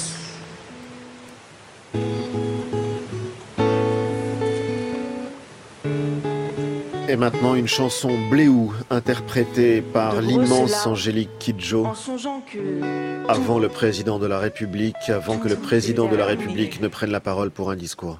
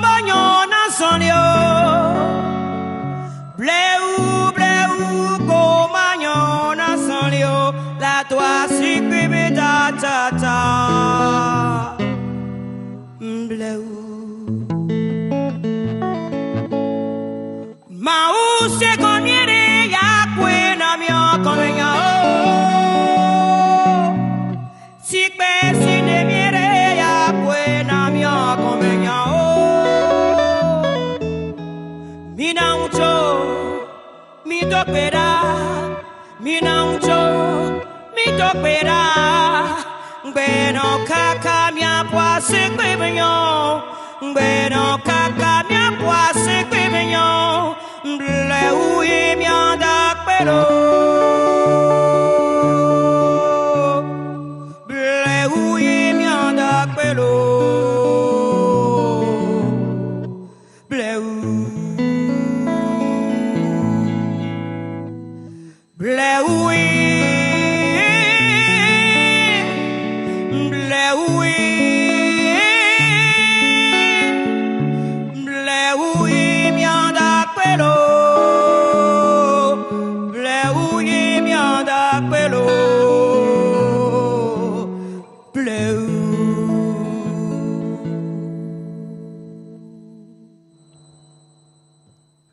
la chanteuse béninoise Angélique Kidjo qui vient d'interpréter comme une prière, un bléou, bléou, comme une prière de patience, une prière, ça veut dire je crois patience, patience, c'est avec patience que nous atteindrons euh, le village. Les larmes de Bernard Guetta, une immense émotion en studio. Et euh, j'aimerais qu'on se souvienne de nouveau de cette euh, phrase, de ce témoignage d'une Française lu par une lycéenne. Ce moment où elle euh, disait qu'elle avait cette pensée incroyable au moment de l'armistice, qu'aucun homme ne tombe plus. Et à l'instant, à l'instant, Emmanuel Macron, le chef de l'État, qui se dirige vers la tribune. Et donc, on va écouter le discours d'Emmanuel Macron, le président, pour ce 11 novembre.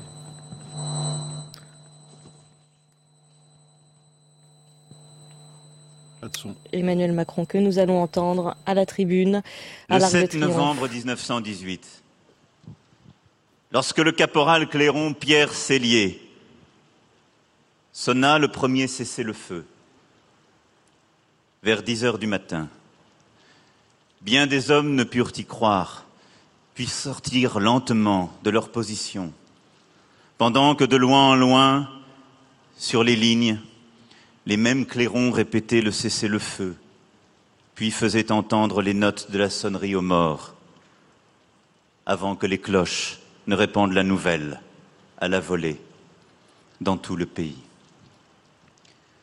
Le 11 novembre 1918, à 11 heures du matin, il y a cent ans, jour pour jour, heure pour heure, à Paris comme dans toute la France, les clairons ont retenti et les cloches de toutes les églises ont sonné. C'était l'armistice.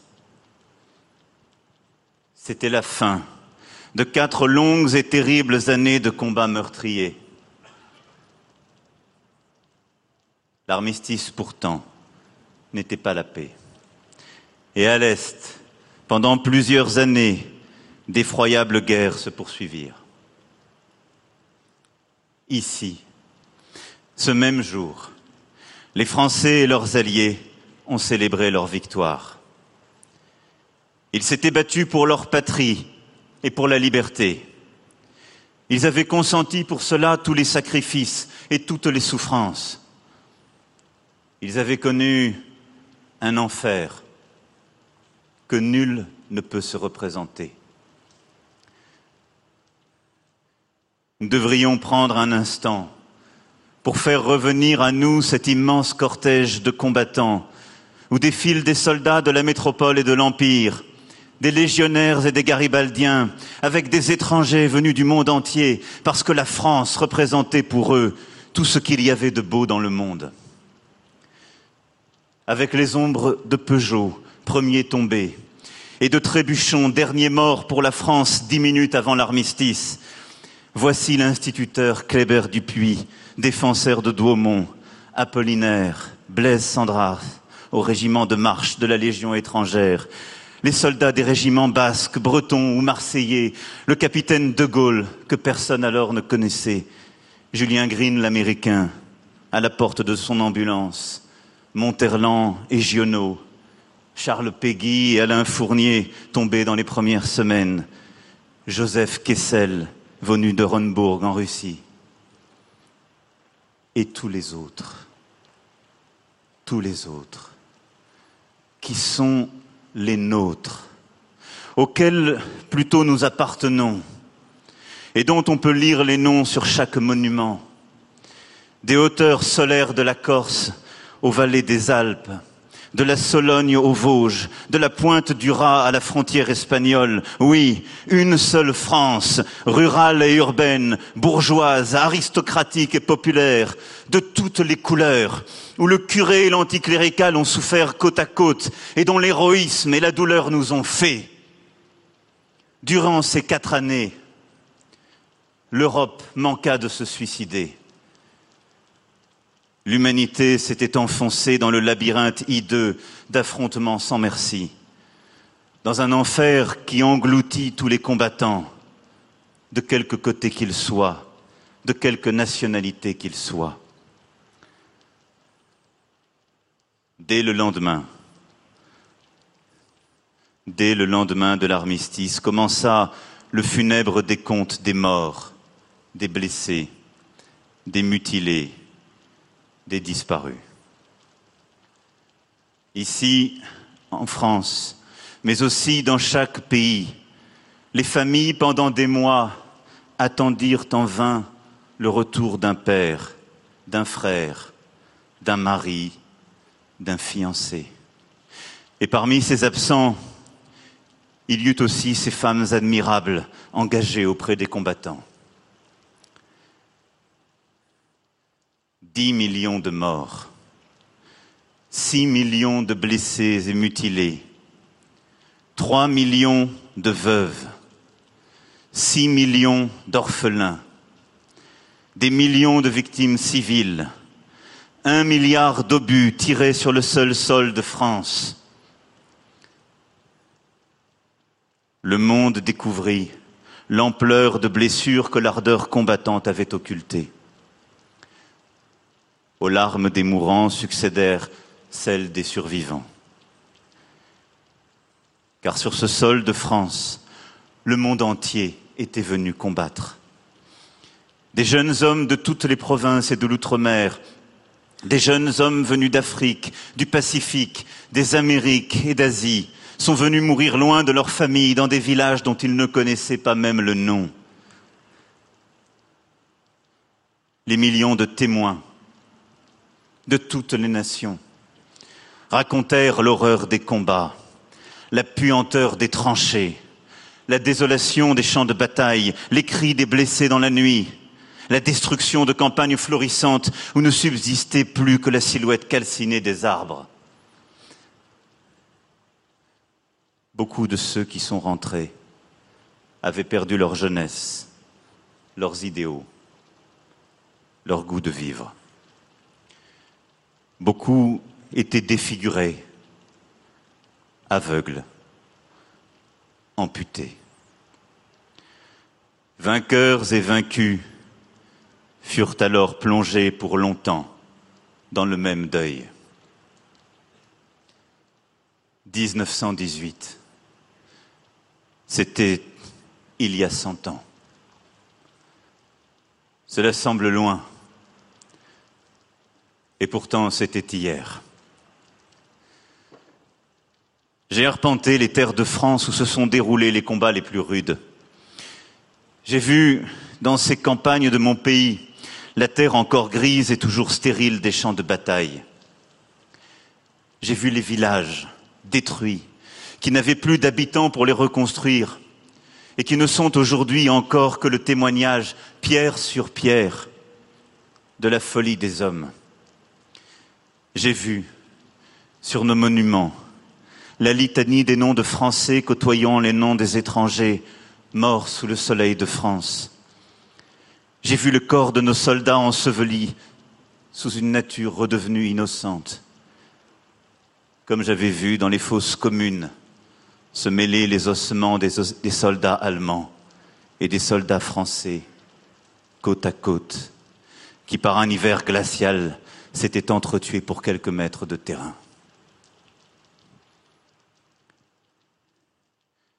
Les traces de cette guerre ne se sont jamais effacées, ni sur les terres de France, ni sur celles d'Europe et du Moyen-Orient, ni dans la mémoire des hommes partout dans le monde. Souvenons-nous, n'oublions pas, car le souvenir de ces sacrifices nous exhorte à être dignes de ceux qui sont morts pour nous, pour que nous puissions vivre libres. Souvenons-nous, ne retranchons rien de ce qu'il y avait de pureté, d'idéal, de principe supérieur dans le patriotisme de nos aînés. Cette vision de la France comme nation généreuse, de la France comme projet, de la France porteuse de valeurs universelles, a été dans ces heures sombres exactement le contraire de l'égoïsme d'un peuple qui ne regarde que ses intérêts. Car le patriotisme est l'exact contraire du nationalisme. Le nationalisme en est la trahison. En disant nos intérêts d'abord et qu'importe les autres, on gomme ce qu'une nation a de plus précieux, ce qui la fait vivre, ce qui la porte à être grande, ce qui est le plus important, ses valeurs morales. Souvenons-nous, nous autres Français, de ce que Clémenceau a proclamé le jour de la victoire, il y a cent ans, jour pour jour du haut de la tribune de l'Assemblée nationale, avant qu'en un cœur sans pareil n'éclate la Marseillaise. Combattante du droit, combattante de la liberté, la France serait toujours et à jamais le soldat de l'idéal. Ce sont ces valeurs, ce sont ces vertus qui ont soutenu ce que nous honorons aujourd'hui, ceux qui se sont sacrifiés dans les combats où la nation et la démocratie les avaient engagés. Ce sont ces valeurs, ce sont ces vertus qui firent leur force parce qu'elles guidaient leur cœur. La leçon de la Grande Guerre ne peut être celle de la rancœur d'un peuple contre d'autres, pas plus que celle de l'oubli du passé. Elle est un enracinement qui oblige à penser à l'avenir et à penser à l'essentiel. Dès 1918, nos prédécesseurs ont tenté de bâtir la paix. Ils ont imaginé les premières coopérations internationales. Ils ont démantelé les empires, reconnu nombre de nations et redessiné les frontières. Ils ont même rêvé alors d'une Europe politique. Mais l'humiliation, l'esprit de revanche, la crise économique et morale ont nourri la montée des nationalismes et des totalitarismes. La guerre, de nouveau, vingt ans plus tard, est venue ravager les chemins de la paix. Ici, aujourd'hui, peuple du monde entier, sur cette dalle sacrée, sépulture de notre soldat inconnu, ce poilu anonyme, symbole de tous ceux qui meurent pour la patrie. Voyez tant de vos dirigeants rassemblés. Chacun d'eux mène à sa suite sa longue cohorte des combattants et des martyrs issus de son peuple. Chacun d'eux est le visage de cette espérance pour laquelle toute une jeunesse accepta de mourir, celle d'un monde enfin rendu à la paix, d'un monde où l'amitié entre les peuples l'emporte sur les passions guerrières, d'un monde où la parole des hommes doit parler plus fort que le fracas des armes, où l'esprit de conciliation l'emporte sur la tentation du cynisme, où des instances et des forums permettent aux ennemis d'hier d'engager le dialogue et d'en faire le ciment de l'entente, le gage d'une harmonie enfin possible. Cela s'appelle, sur notre continent, l'amitié forgée entre l'Allemagne et la France, et cette volonté de bâtir un socle d'ambition commune. Cela s'appelle l'Union européenne, une union librement consentie, jamais vue dans l'histoire, et nous délivrant de nos guerres civiles.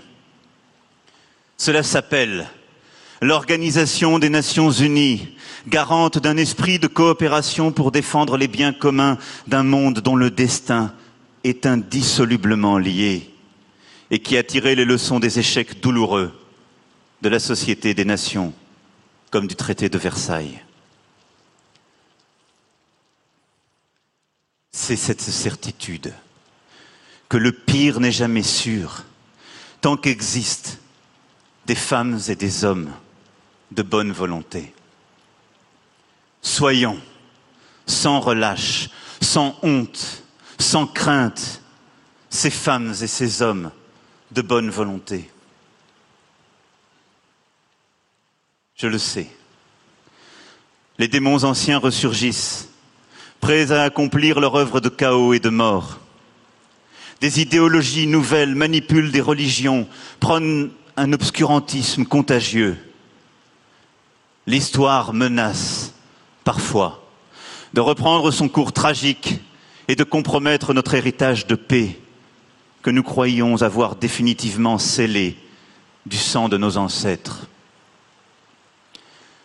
Que ce jour anniversaire soit donc celui où se renouvelle l'éternelle fidélité à nos morts.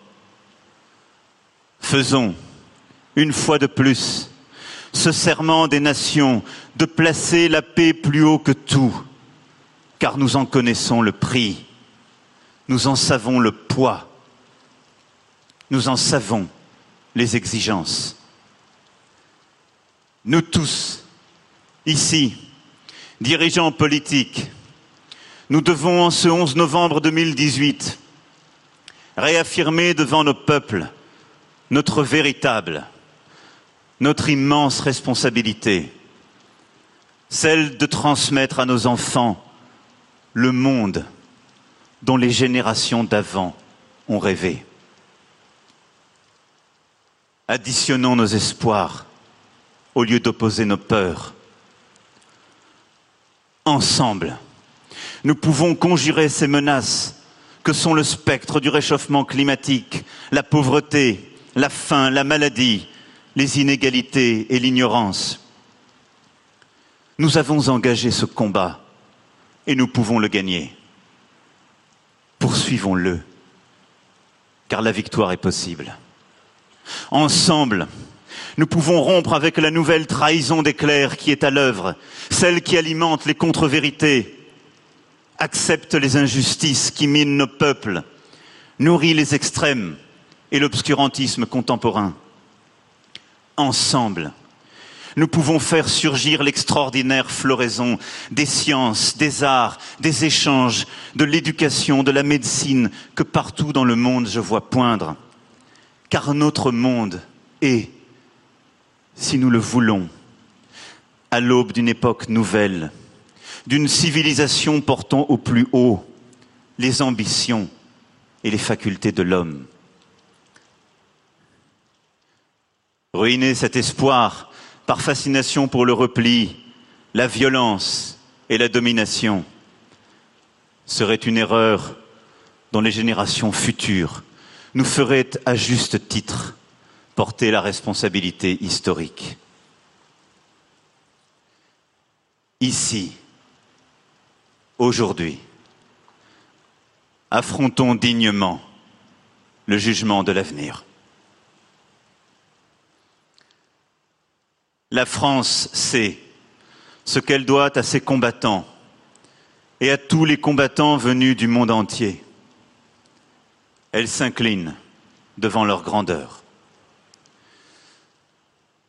La France salue avec respect et gravité les morts des autres nations que jadis elle a combattues.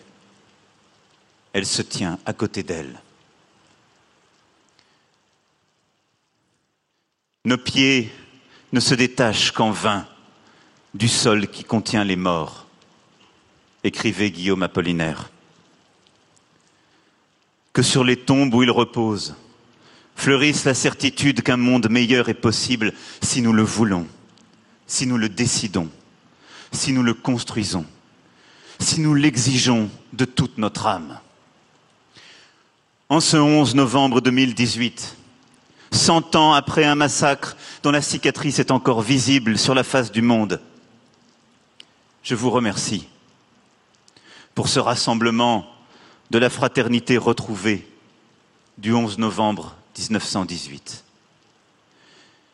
Puisse ce rassemblement ne pas être seulement celui d'un jour. Cette fraternité, mes amis, nous invite en effet à mener ensemble le seul combat qui vaille, le combat de la paix, le combat d'un monde meilleur. Vive la paix entre les peuples et entre les États. Vive les nations libres du monde. Vive l'amitié entre les peuples. Vive la France.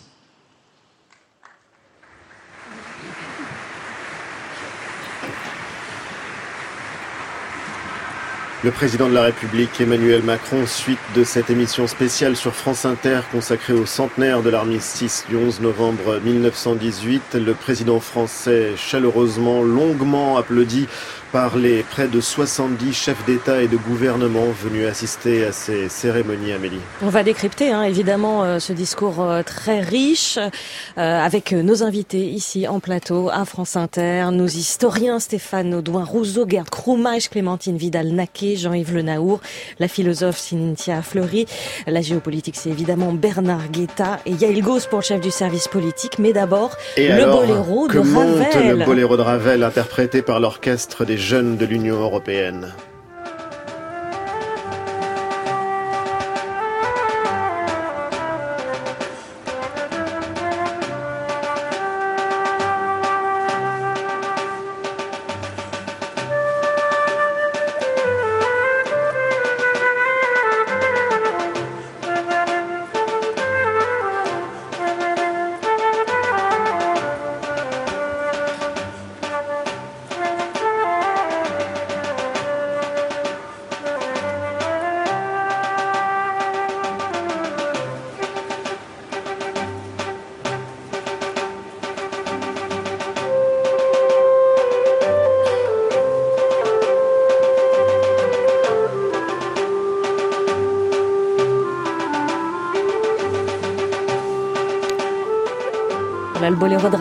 Sous l'arc de triomphe. On va décrypter donc ce discours euh, du chef de l'État Emmanuel Macron avec vous, Yael Gauze. Euh, ce que l'on retient, c'est une leçon de paix, c'est ça une leçon de paix au monde? Une leçon au monde. Un jeune président, porte-parole de la paix, sous l'arc de triomphe, enfant de cette Europe insouciante qui lui-même n'a pas connu, c'est sa génération, les guerres, et qui décline Oubi et Orbi, euh, ce message de paix et qui demande aux dirigeants rassemblés devant lui, comme une, une séance des Nations Unies à, Paris, qui leur demande de refaire un serment, le serment des nations pour la paix, et qui délivre, qui délivre des messages extrêmement forts sur les risques de répétition de l'histoire.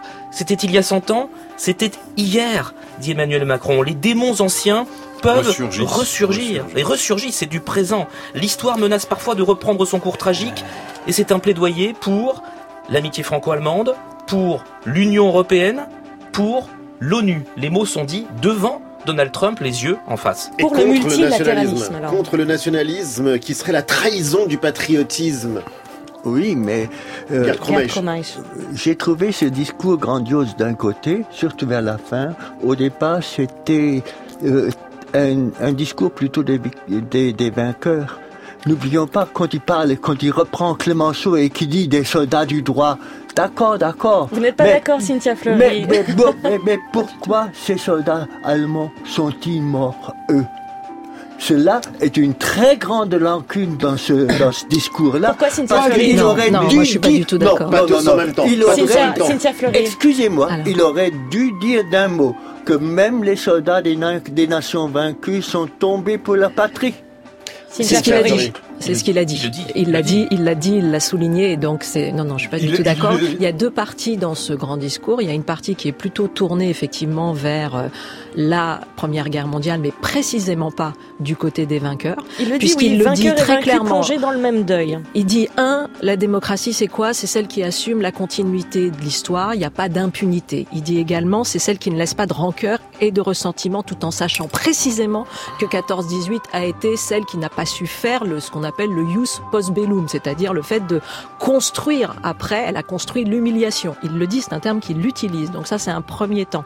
Et d'ailleurs il souligne ceux qui sont morts et qui sont qui étaient soi-disant les vaincus. Et il les souligne comme des alliés. Deuxième temps, Non, pas, non, pas du tout. Au début. Deuxième temps. Deuxième temps, il fait le lien vers l'avenir et en rappelant que la leçon de l'histoire aujourd'hui, c'est la construction de l'euro, de l'Union européenne de demain. Donc c'est un très très beau discours. Bernard Guetta. La citation de Clémenceau qu'il fait est absolument fondamentale. Je, vous la redis. Combattante du droit et de la liberté, la France sera toujours le soldat de l'idéal. C'est-à-dire que Clémenceau, au lendemain de l'armistice, à la tribune de l'Assemblée nationale, ne dit pas nous avons Tout gagné fait, contre ces tout sales Allemands. Il fait. dit exactement le contraire.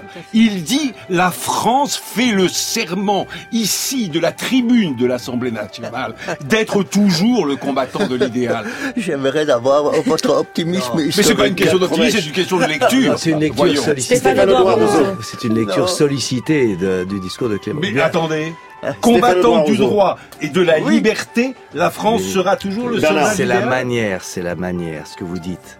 C'est notre lecture d'aujourd'hui, bien sûr. Et c'est pas pour rien que euh, Gerd Krumach est loin d'avoir tout à fait tort. Le, il est euh, cette manière de dire la France soldat idéal, c'était la manière dont était exprimé le patriotisme français pendant la Grande Guerre, euh, là, et qui, qui vient fondamentalement de la Révolution française. hein, Tout où la. France C'est la même vocation universaliste de la Exactement. Révolution française. Il a fait le. Voilà. Euh, mais c'était aussi la manière de stigmatiser l'ennemi.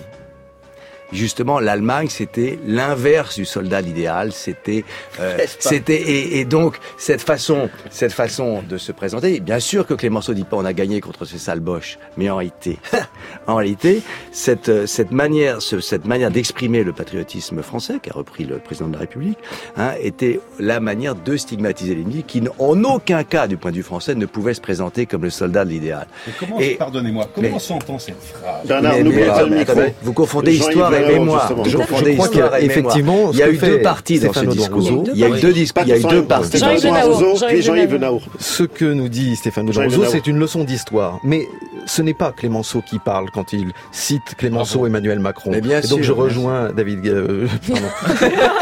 Sans frère, euh, parce que ce combattant du droit, c'est Emmanuel Macron qui parle. Et oui, la France reste le combattant du droit, réunit les dirigeants euh, du monde pour appeler à, à- à bâtir un monde meilleur, la paix au-dessus de tout. Donc c'est pas, il faut pas lire avec des, des, des, des lunettes d'historien. Il faut pas chausser ces lunettes d'historien. Bah, ça dépend. On en a besoin pour décrypter, bien sûr. Là, les- Mais c'est un discours politique d'aujourd'hui. pour le, et pour le- aujourd'hui. présent. Et aujourd'hui, il le dit plein de fois. Ici Et aujourd'hui. choisit bien Et aujourd'hui. Pas tous par hasard. Mais attendez, euh, il y a deux parties dans le discours. Je crois que c'est ce qu'il faut dire. Il y a une première partie qui est un discours très classique, hein, très classique, où il y a le coup euh, de la guerre, le coup pour tout le monde, hein, bien sûr, et l'expression d'un patriotisme français dans des formes très classiques, très traditionnelles, ce que je ne reproche pas du tout au président de, de- la République. Moi, je suis moi-même hein, euh, assez proche sans doute de cette sensibilité, trop peut-être. Et euh, il y a euh, ensuite, effectivement, à partir de la phrase « les démons anciens ressurgissent », quelque chose de tout à fait autre, qui est un, un avertissement, pathétique d'ailleurs. Pourquoi pathétique. Parce que on sent une angoisse, une inquiétude bien réelle du président de la République, qu'il essaye de transmettre et justifier. Hein, et c'est la partie, à mon avis, la plus intéressante, évidemment, du, du, du- du discours, euh, avec cette, cette phrase euh, assez, assez forte qu'il faut, il faut au fond transmettre euh, le monde dont la génération d'avant avait rêvé et, et- et dont elle a, et qui, ce monde qui lui avait été volé finalement par la catastrophe hein, du premier XXe siècle. Et c'est bon, je crois que c'est cette seconde partie du discours qui est évidemment la, la plus intéressante avec l'aspect personnel, l'allusion à Apollinaire qui est le poète préféré du président de la République. Juste une phrase, juste une phrase. Une phrase de Ce Guetta. discours était vraiment une supplique au monde. Je répète, c'était une supplique au monde. Là-dessus, on est d'accord.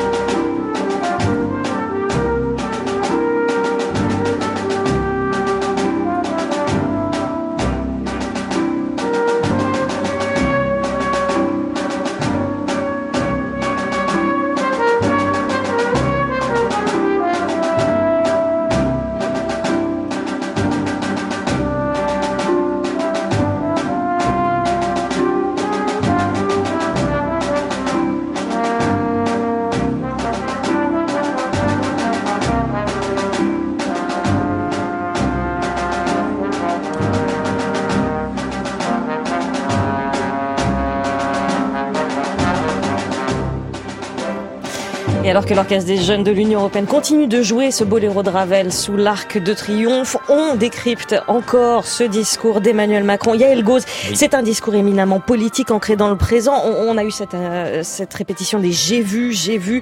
Il parle de l'itinérance. Hein, C'est le, retour du, du jeu, du président qui s'implique, qui s'engage, qui boucle effectivement ce cycle de huit jours euh, sur les, les chemins de, de- de la Grande Guerre.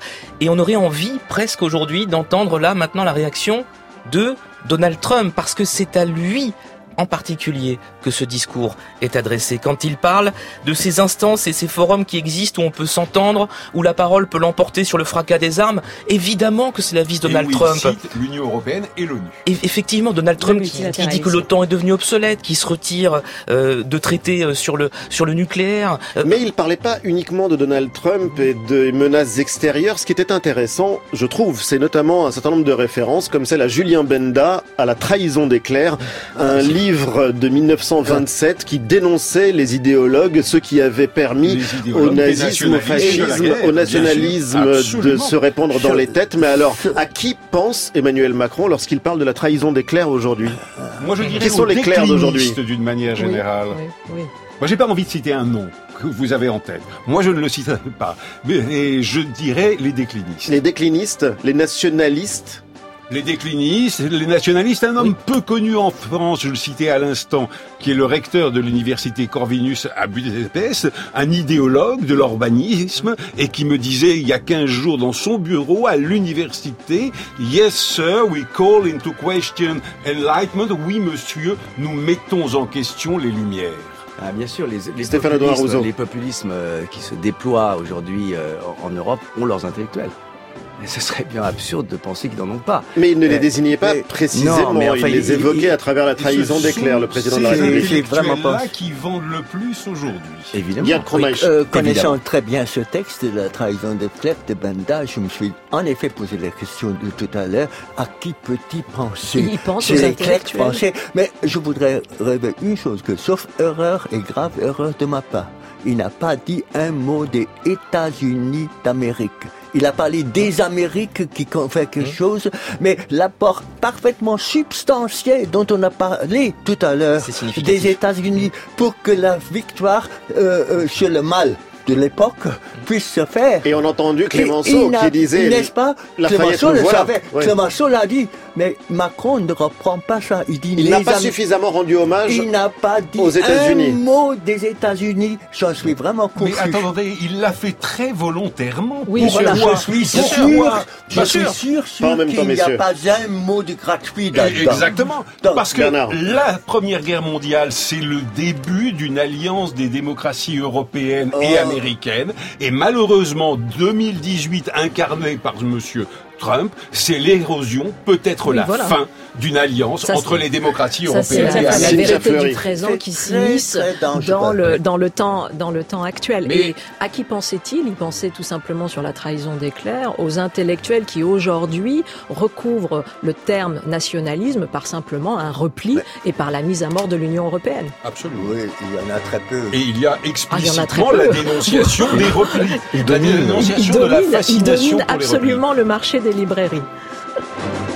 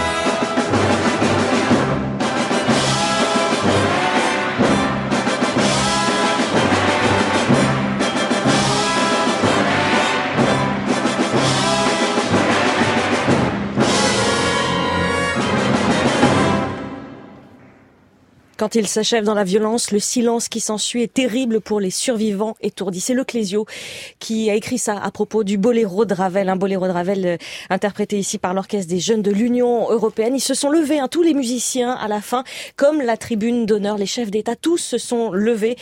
Euh, une signification importante, hein, Bernard Guetta, euh, sur le choix des morceaux, ce boléro de Ravel. Mais parce que ce boléro, c'est c'est la reprise incessante du- d'une même note, d'un même thème musical. Une répétition, Mais un crescendo mais on le répète, on le répète et il s'impose. Attention, puisque l'hommage, l'hommage commence euh, avec euh, le président de la République qui euh, s'avance. Il y aura un dépôt de gerbes sur la tombe du soldat inconnu.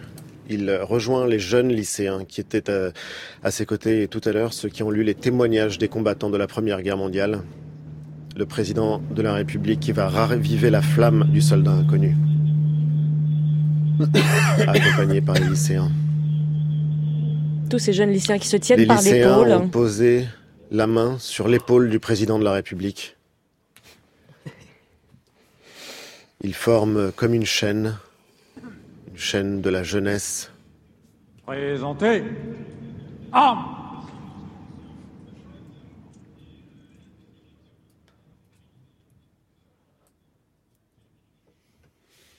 Moment solennel, puisque ce sont des dizaines de jeunes qui la jeunesse sont que l'on voit. autour de la flamme du soldat inconnu. Des lycéens qui viennent de trois lycées du 93 d'ailleurs, qui ont été choisis dans des classes d'excellence de ces lycées du 93 de l'Académie de Créteil. Ce qui est traditionnel. internationaux ou européens. Ce qui est Alors que le traditionnel, la président de la jeunesse a République toujours été associée au 11 novembre. vient de déposer une gerbe sur la tombe du soldat inconnu avant la sonnerie du cessez-le-feu.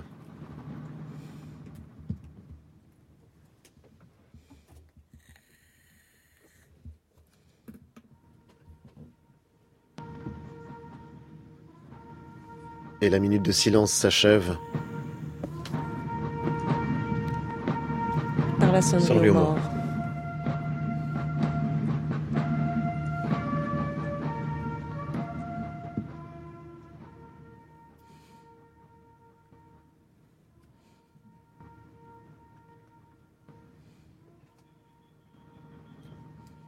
Stéphane Audouin Rousseau, vous disiez que la jeunesse avait toujours été associée euh, à ces moments de Oui, commémoration du 11 traditionnel. Le novembre. 11 C'est toujours été pédagogique, euh, à la fois euh, à Paris, dans les dans les dans les communes les plus petites. Les enfants des écoles en particulier ont toujours été associés à la cérémonie, puisque pour les, les, les anciens combattants, il s'agissait justement que la cérémonie soit éducative, hein, et pour que et précisément la, la, la guerre ne, ne revienne jamais. Et donc euh, La elle est nouveauté- ici, et, et on retrouve ici cette euh, cette symbolique. La nouveauté, pardon, c'est que ce- ce- c'est c'est une cérémonie multilingue. Vous avez des, des Oui, jeunes bien sûr. qui ont Là, je ne dis pas qu'il n'y a pas d'innovation dans la cérémonie, voilà. mais ce que je veux dire, c'est qu'elle elle, elle, elle, elle remploie toute une, sé- toute une série de figures hein, qui étaient traditionnelles et qui sont bien entendu, c'est ce que vous disiez tout à l'heure, hein, réaménagées en fonction de nos attentes euh, et de nos besoins. C'est toujours le rôle des cérémonies de- de- d'articuler dans le rituel le présent Et toute la difficulté dans la cérémonie, le c'est passé et l'innovation. l'avenir. La, minute, c'est la l'innovation. minute de silence qui va être rompue. Par la sonnerie du cessez-le-feu, jouée par quatre clairons qui sont positionnés au sommet de l'arc de triomphe.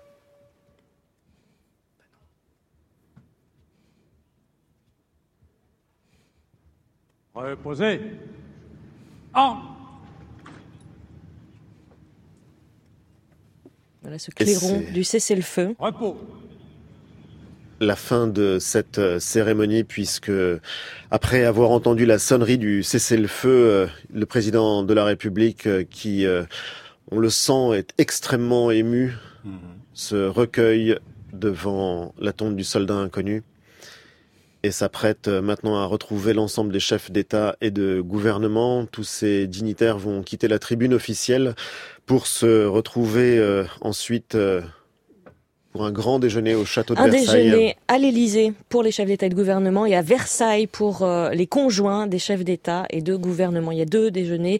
Et à Matignon, il y a également un déjeuner euh, pour euh, les grands responsables, premiers ministres, les élus locaux et d'autres invités. Donc, à Et vous. Gerd Et vous, Krummeich, Gerd Krummeich, vous demandez- vous êtes invité. On n'a Où pas déjeuner invité ici, non Je ne vous le ira. On va y conseille pas. veiller, on vous va, conseille on va pas. s'y La préparer. cantine est ouverte. Puisque, La cantine de Radio France est ouverte. On s'amuse pour un tout petit moment. Je voudrais revenir sur un point qui m'a un peu étonné, étant donné que c'est une scène maintenant vraiment internationale et mondiale qui se joue sur l'Arc de Triomphe. Pourquoi n'a-t-on pas associé un des grands chefs des autres, autres nations, Trump, Merkel ou qui que ce soit, sont ce, ce, cet rallumage de la flamme. C'est la flamme des autres nations aussi. Ils ont tous les soldats inconnus. Pourquoi n'a-t-on pas associé directement et corporellement les autres chefs d'État les plus importants à cette scène-là? C'est vrai que seulement Emmanuel Moi, Macron a rallumé je cette vous flamme. propose une Bernard Guetta. réponse. Je vous propose une réponse. Revenons à cette citation de Clémenceau. La France sera toujours le soldat De l'idéal. Eh bien, ce matin, avec cette cérémonie, le président de la République a tenté de reposer la France en soldat de l'idéal, ce qu'étaient les États-Unis depuis 1918. Et, s'il avait été avec Merkel et les autres main dans la main devant la flamme D'accord, je, je vous dis ce qu'il a voulu faire. Après, on peut en discuter. Mais ils l'ont déjà fait en 2009. Voilà. Et on va en discuter justement. Il est 12h32 Clémenceau sur France Inter. Messieurs, messieurs. Clémenceau se retourne dans sa tombe.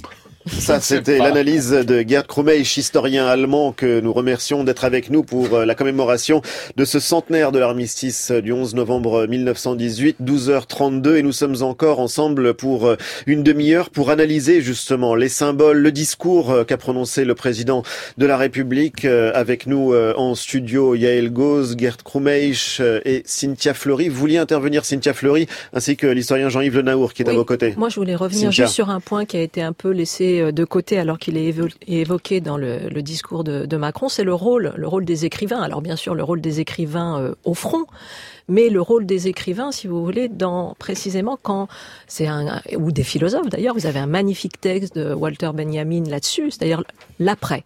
L'après. L'après. L'après, et donc la, la sortie de la sidération qui est l'entrée dans le cauchemar et dans l'impossibilité de dire. Et c'est pour ça que les écrivains ne sont pas simplement là pour raconter sur, ils sont là précisément parce qu'à un moment donné, ceux qui ont vécu ne peuvent pas n'arrivent pas à dire l'expérience qu'ils ont vécue. Et c'est pareil pour la musique. La musique vient, le rôle des artistes, hein, le rôle des philosophes, vient raconter cette sidération et surtout euh, dépasser la question du témoignage. C'est le rôle des historiens, mais c'est encore autre chose parce que la On va y querelle venir au his- rôle des historiens. Voilà. Euh, juste un point là sur la querelle des historiens qui est un élément essentiel quand on est en démocratie et donc là aussi c'est la différence entre d'un côté euh, la littérature, la fiction, euh, le récit pour s'approprier quelque chose et puis l'histoire pour précisément faire un travail de recherche. On en parle dans un instant. À l'Arc de. Triomphe, les cars sont revenus, les chefs d'État et de gouvernement montent dans ces bus donc pour se diriger vers les lieux du déjeuner.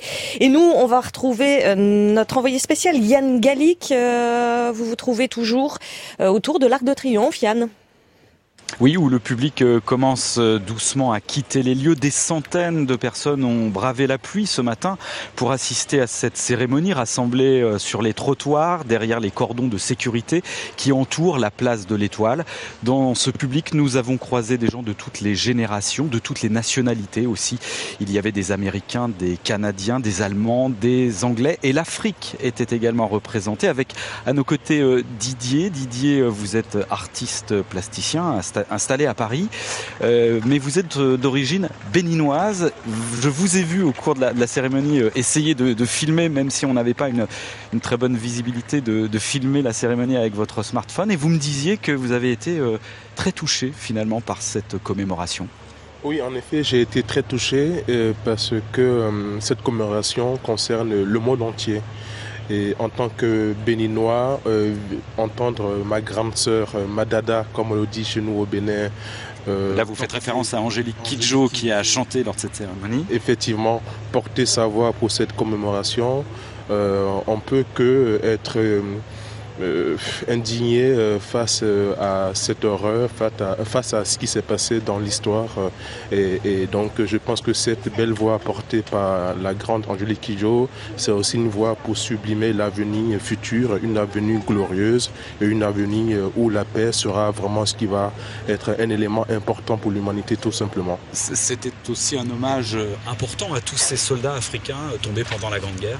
Effectivement, euh, il y a le, vis- le visage du soldat inconnu a été reconstitué Malheureusement, ce visage euh, ne reflète pas euh, tous ces tirailleurs sénégalais. Je, suis euh, indigné de voir que c'est encore un visage, euh, j'allais dire, euh, d'homme blanc.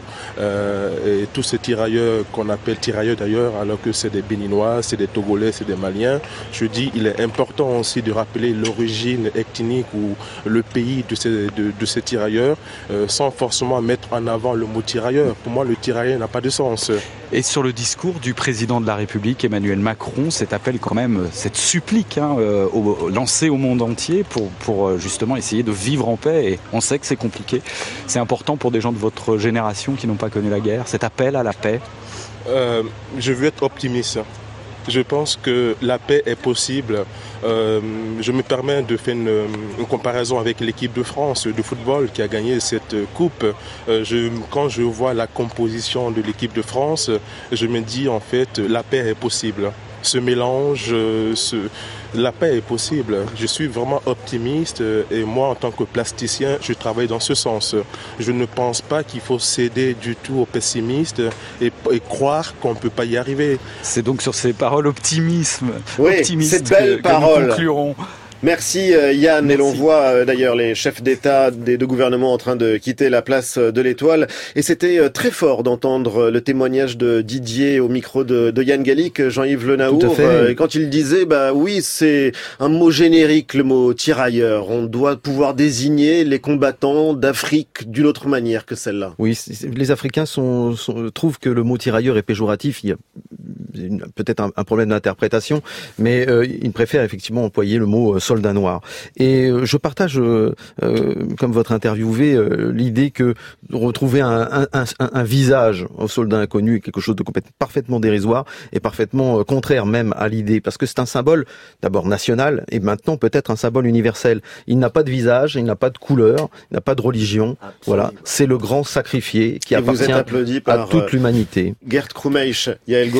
Euh, oui, euh, le, le ensuite, euh, dans le témoignage, on avait l'idée que c'était des paroles, qu'il y avait un optimisme, un Oui. optimisme dans le discours d'Emmanuel Macron. Moi, je dirais pas ça. Je dirais pas que c'était un discours optimiste. Au contraire, je dirais que c'est un, du un tout, du discours de, vigilance anxieuse. Voilà, de grande Vigilance, vigilance, euh, anxieuse. Anxieuse dans le dans le discours du président de la République. J'aimerais quand même qu'on s'arrête un moment sur euh, ces cérémonies. Elles ont eu lieu et euh, Stéphane Audouin Rousseau, vous étiez assez euh, frappé par euh, l'invention du rituel, sur l'organisation, tout ce qu'on a pu voir et entendre euh, cette matinée. Ah, il a fallu euh, depuis en fait 2014, depuis le lancement du, du centenaire, parce que c'est la dernière grande cérémonie, mais il y a eu celle de 2014, euh, il y a donc euh, à Notre-Dame de Lorette, il y a eu celle de 2016 à Verdun, À je parle pour les Français et pour les Anglaises, euh, donc sur la Somme à Thiepval également en 2016, le 1er juillet, euh, la- les, les cérémonies euh, ensuite euh, au chemin des dames, et puis là aujourd'hui évidemment c'est c'est 2000 c'est en 2018 euh, le 11 novembre, il a fallu à chaque fois inventer des rituels. Oui. Et, et d'un point de vue d'historien, ça serait,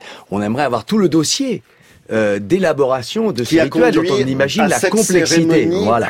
Qu'est-ce qui a choisi? Qu'est-ce qui a organisé? Entre l'armée, euh, l'Élysée, la mission du centenaire euh, Alors combien de jeunes on, on prend? Est-ce qu'ils bougent? Est-ce qu'ils bougent pas? Quel- ne pas quel donner texte? une tonalité trop militaire, quel texte? Le choix des textes. Vous n'imaginez pas la complexité hein, du, du choix des textes. Et donc, ce que je trouve toujours extraordinairement intéressant pour un historien, euh, bien de, de ne pas regarder ces cérémonies comme un comme un donné euh, qui va de soi, mais justement fabrique, comme, la fabrique, comme quelque ouais. chose qui ne va pas du tout de soi et qu'il a fallu sculpter avec euh, des réussites. Euh, peut-être aussi euh, quelques quelques échecs ou quelques quelques faiblesses. Euh, la difficulté du rituel, c'est quand il par est unique. exemple Euh, Quelle bah, faiblesse, il m'a ouais. il m'a semblé que c'était il y avait une certaine longueur hein, dans la dans la cérémonie. Là où par exemple je compare avec la grande cérémonie britannique que j'ai- à laquelle j'ai assisté à Thiepval en, le 1er juillet 16, qui est une cérémonie extrêmement euh, Serrée. Resserrée. serrée, nerveuse, rythmée, et avec l'avantage quand les Britanniques, c'est qu'ils répètent plus ou moins toujours le même rituel en le, en, en changeant euh, à son d'éléments dans, dans un cadre lui-même alors que du côté des Français, nous avons dû inventer à chaque fois un rituel entièrement nouveau, ce qui est très difficile, puisque par définition, euh, le propre d'un rituel, c'est d'être répété. Et là, il n'y a pas de répétition. C'est c'est difficile Avant de de faire. retourner sur les Champs-Élysées. C'est difficile de faire évoluer les rituels. Bien sûr, on doit les faire évoluer naturellement, d'autant plus que les anciens combattants, d'abord ceux de 14 évidemment ont disparu, mais les anciens combattants aujourd'hui disparaissent. Donc euh, fatalement, euh, le rituel doit doit euh, doit aussi évoluer parce qu'il a un côté désuet, euh, figé peut-être depuis les années 20. Et mais vous avez vu quand il y a eu un show. Bah, euh, D'une certaine forme, vous savez, on a du mal à, à amener les jeunes. Là, évidemment, il y a des jeunes de, de lycée, c'est le centenaire, etc. Mais c'est, ce n'est pas évident. Ces drapeaux, ces anciens combattants, cette minute de silence, euh, ça ne parle pas euh, nécessairement euh, à la jeunesse. Il y, y, a, y, a, un décalage, effectivement. Même s'il y a eu un travail considérable qui a été fait depuis des années, particulièrement cette année 2018, auprès des jeunes, auprès des collégiens, des lycéens, tout le travail fait par les enseignants, la mission du centenaire. Oui, mais ça n'a ça, ça, rien à voir. C'est-à-dire que euh, les jeunes peuvent comprendre ce qu'est ce qu'est la guerre, ou plutôt ne plus le comprendre, mais être intéressés et ne plus euh, vraiment euh, être étonnés par, par, par, par toute cette haine, toute bah cette violence. Alors allons voir du côté oui, de Maxence qui a 22 ans et qui est sur les Champs-Élysées auprès de Béatrice Duguay. Exactement, Maxence, 22 ans, il vient de Lille et il est venu avec un copain allemand qui apprend le français. Euh, voilà, qu'est-ce que vous en tirez de cette cérémonie du haut de vos 22 ans euh, Tout mouillé, c'est le cas de le dire d'ailleurs. Euh, C'était un assez beau discours de la part de Monsieur Macron. Espérons que qu'il se tienne, enfin qu'il qu suive ce qu'il a dit, quoi, qu'il soit cohérent entre ses actions et ses paroles. L'Europe, la paix, ça vous parle? Oui, bien sûr. Euh, en comment dire, c'est euh, une des plus nobles causes euh, qui, qui soit. Bon, vous êtes venu avec un ami allemand, c'est pas neutre quand même euh, Non, il est en service civique ici en France. Et euh, du coup, oui, il apprend. on fait de l'accompagnement scolaire. Donc c'est pas trop la paix, c'est pas dans notre mission, mais n'empêche que oui, on fait. Il contribue quand même. Oui, ça y contribue. On est beaucoup, on est un bulgare, euh, espagnol, deux allemandes et une grecque. Donc bah voilà. un petit peu de l'Europe à vos côtés, Béatrice voilà, Duguay, qui ont accompagné juste, Maxence. Euh, oui, d'un mot. Je, je, je, voulais juste, on a commencé avec un jour un poilu. Eh ben, Figurez-vous que mon grand-père à moi, j'ai très peu de détails sur lui. Je sais qu'il est rentré vivant, mais j'en sais pas grand-chose. Et ben, le hashtag 1J1P est parti pour euh, Gustave Duguay, mon grand-père. Voilà. Un J, un P. C'est vrai que ça a été l'occasion dans beaucoup de familles de parler de ces souvenirs, de retrouver, de retrouver des documents. les documents, de le souvenir aussi de ces C'est l'intime Cynthia Fleury dont vous parliez. Justement, dans les familles, on, on repense aux grands-pères, aux arrière-grands-pères. On a sorti les documents.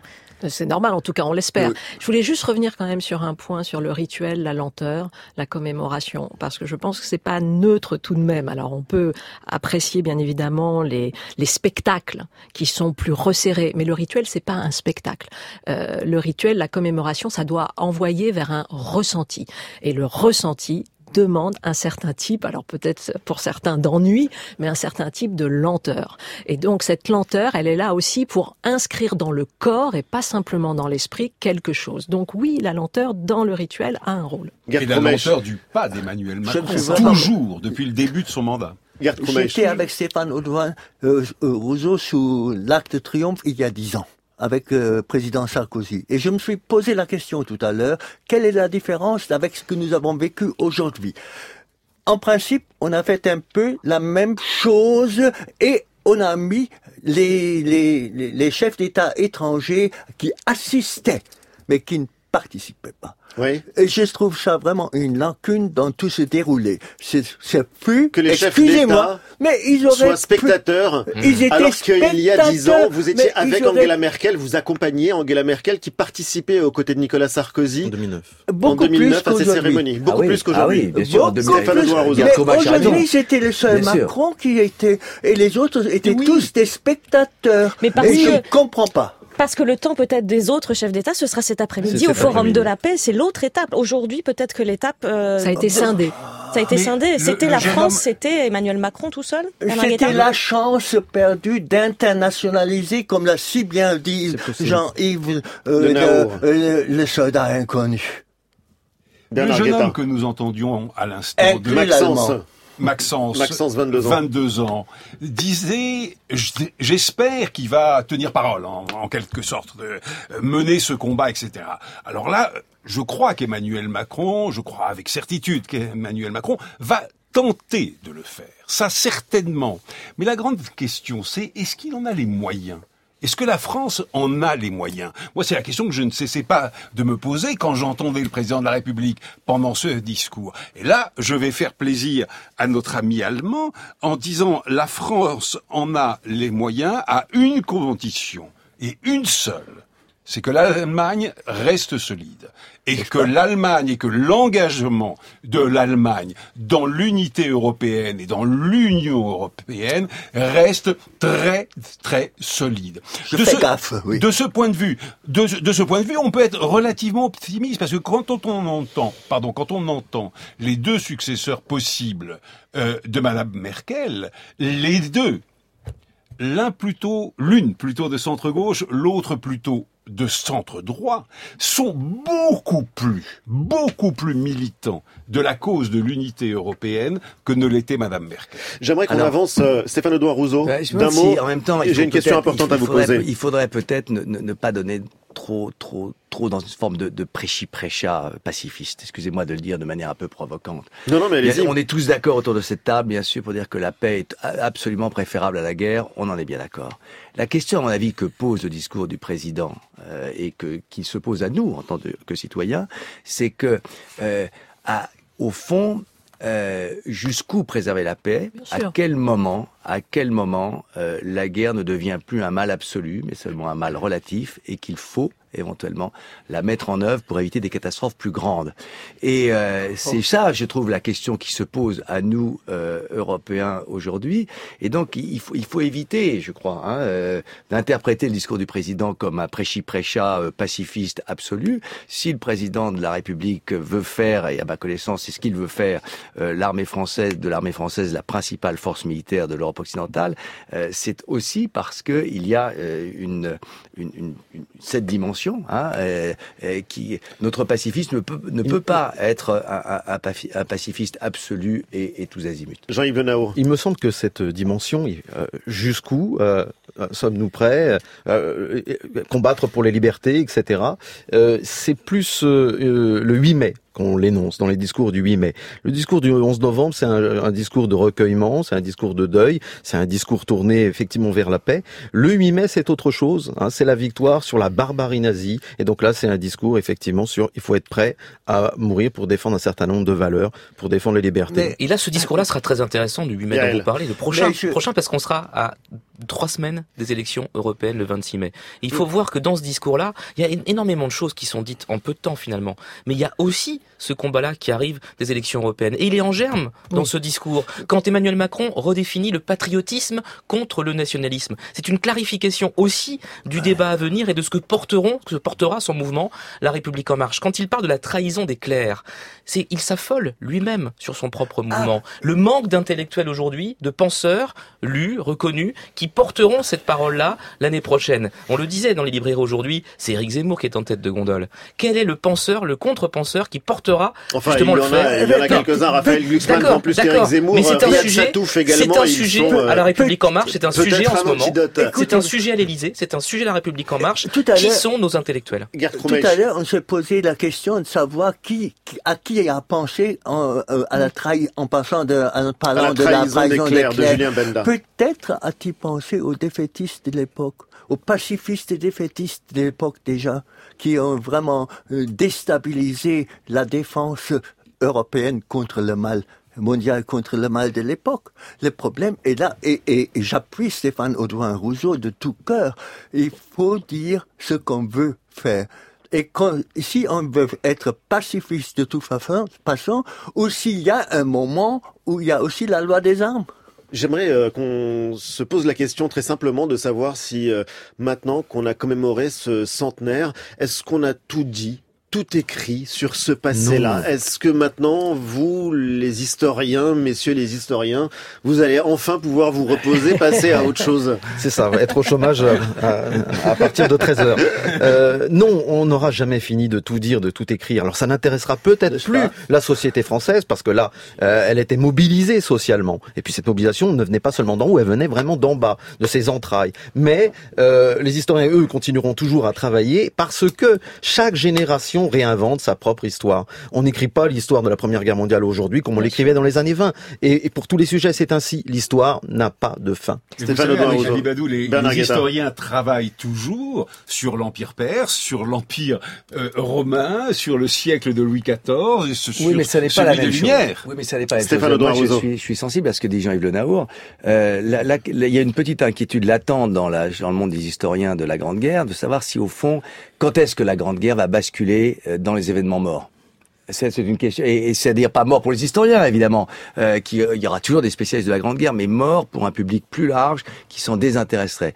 Et évidemment, passer le centenaire, c'est une question que nous nous posons les historiens. Est-ce que, au fond, ils vont continuer à parler au-delà de leur corporation? Pour l'instant, oui. Et parler, mais dans 20 ans, parler de la Grande Guerre pour euh, y voir quelque chose comme une matrice qui permet de comprendre les conflits euh, qui sont survenus. Bah, la Grande Guerre, la Grande Guerre, la Grande Guerre est le portail de notre présent le, la, la, grande guerre est le, la Grande Guerre est le portail de notre présent et ce portail n'est pas encore refermé. Et vous, justement, en travaillant sur les soldats dans les tranchées, sur les soldats de la Grande Guerre, vous avez vu des comportements, vous avez vu des types, euh, une culture de la violence qu'on a retrouvée plus tard dans des conflits plus contemporains, que je pense au Vietnam, à l'Irak ou à d'autres conflits. La vie, mais néanmoins, les configurations changent, euh, les, les, conflits qui sont qui, qui aujourd'hui se, se, font jour sont sont d'une sont profondément différents de, de, de, de ces conflits interétatiques euh, de, de, de, du premier conflit mondial, mais, mais, bien sûr, de toute une série de, de grandes villes en Europe centrale et orientale sont toujours ouvertes. On est bien la première guerre, la première guerre mondiale, elle vient signer la fin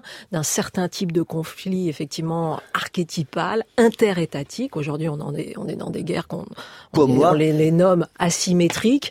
Elles sont portées par les civils au sens où des attentats, elles sont portées par des guerres civiles, alors ce qui était le cas aussi, mais cette matrice de la Première Guerre mondiale, de fait, elle est terminée. Il n'empêche que bien évidemment, il y aura toujours des leçons à tirer à partir de cette première guerre sur Et quantité la, de, de, de sujets. Mot, et, la et la première leçon qu'on doit en tirer, c'est celle, une guerre, tout, peut toujours en cacher une bien autre. Sûr, bien sûr. Une guerre peut en cacher. En 14, on ne savait pas les millions de morts que ça aurait produit, on produit va après.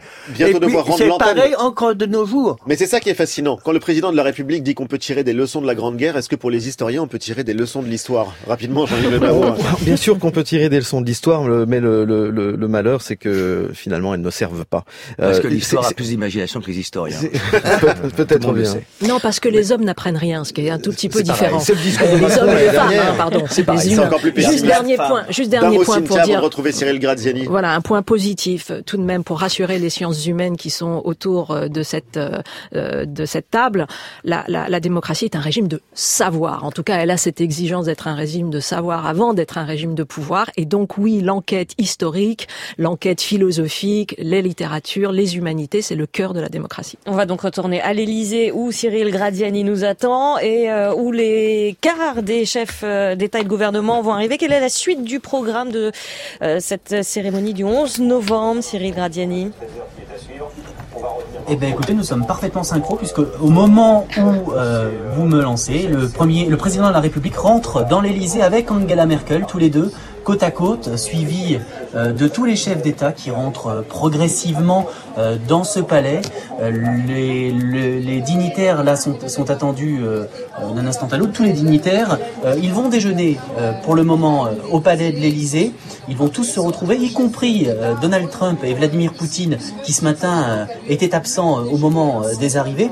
Après le déjeuner, tout le monde se rendra au Forum de la paix à la Villette, sauf Donald Trump qui euh, se fait remarquer encore une fois, puisque Donald Trump, lui, est attendu au cimetière américain de Suresnes pour euh, une commémoration. Au Forum de la paix, c'est Angela Merkel ira, qui même va pleut. ouvrir ce forum en par... Oui, on est sûr que normalement il ira.